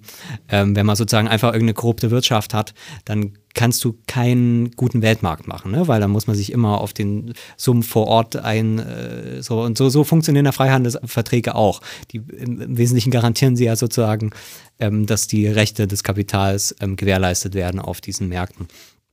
Ähm, und was ich eigentlich damit sagen will, so muss man vielleicht auch nochmal ganz anders eben die Phase verstehen, aus der wir kommen.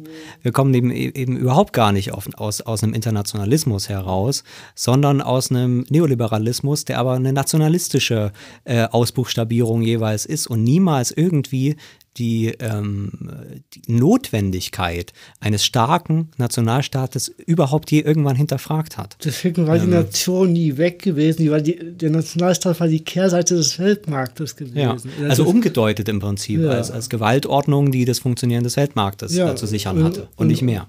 Und dem Weltmarkt korrespondiert eine Fragmentierung in nationalstaatliche Standorte, die konkurrieren. Genau, das, das ist die Kehrseite. Dazu, ja. Und die Nation bleibt als, als ein äh, Phantasma der organischen Zusammenhangs bestehen und ähm, wird von den Rechten nicht neu erfunden. Ja, genau, der im Prinzip übernommen und radika genau. radikalisiert. Radikalisiert. Äh, das, ist ja. das, das ist der Zusammenhang, der viel tiefer geht, als sozusagen Jetzt kommen die da aus den, aus den Löchern gekrochen oder so. Das ist natürlich, ja. Äh, das ist Quatsch, ja. Ja, will ich noch was sagen? nee, gut, wir haben, glaube ich, viel gesprochen. Oder ja. habt ihr noch eine Frage? ich, ähm, wir, wir haben schon mal überlegt, eine Sendung genau über das zu machen, über sozusagen diese Verbindung von Rechtspopulismus und Neoliberalen, dass ja, das eigentlich das nur sozusagen das Gleiche ist. Ähm, ich denke, das können wir dann irgendwann mal machen und genau sozusagen an dem Punkt, an dem wir jetzt angekommen sind, anschließen. Ja, super. Danke Schluss für heute auch. Viktor, ähm, ja. noch, noch ein paar Fragen werden uns sicherlich eingefallen. So ist das aber ja manchmal. ja, vielen Dank für ja, die Diskussion. Schön, dass du da warst. Ähm, ich habe auch das Gefühl, die letzten drei, also einschließlich dieser und die mit Alexander Struve und die äh, äh, mit Martinez Matteo waren, ähm, sind irgendwie eine Trilogie, oder? So das kann man sagen, ja. Zufällig, aber es hat Vorteile, wenn es aufeinander abgestimmt ist, ja. Alles klar, genau. Das war die 45. Folge von Das neue Berlin und damit auch die letzte Folge für dieses Jahr. Das heißt, die letzte Folge der 10er Jahre. Ähm, die nächste Folge ist dann also schon in den 20er Jahren. Ähm, kommt gut in die 20er Jahre rein. Macht's gut. Tschüss. Tschüss. Tschüss.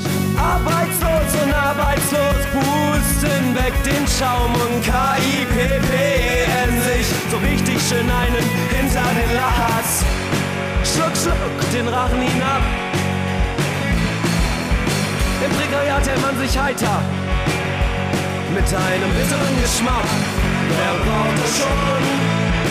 Wer braucht es schon? Es zählt, was wir machen, was wir tun. Stell dir vor, gibt's keinen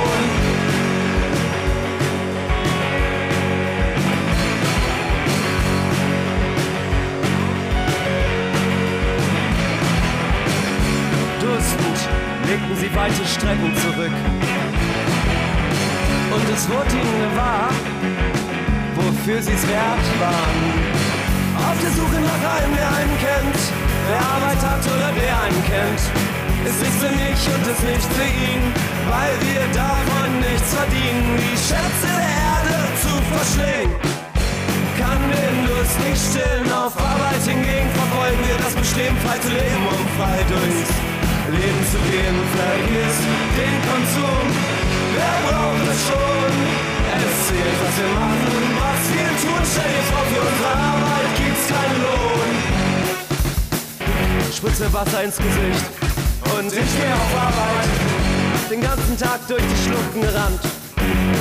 Und ich gehe auf Arbeit, schätze mich hinab. Die Gier, sie wird nie satt. Im Kampf mit der Sonne liegt die wahre Wonne. Vergiss den Konsum, wer braucht es schon? Es zählt, was dem machen, was wir tut, Stell vor, für unsere Arbeit gibt's keinen Lohn. Wer braucht das schon? some other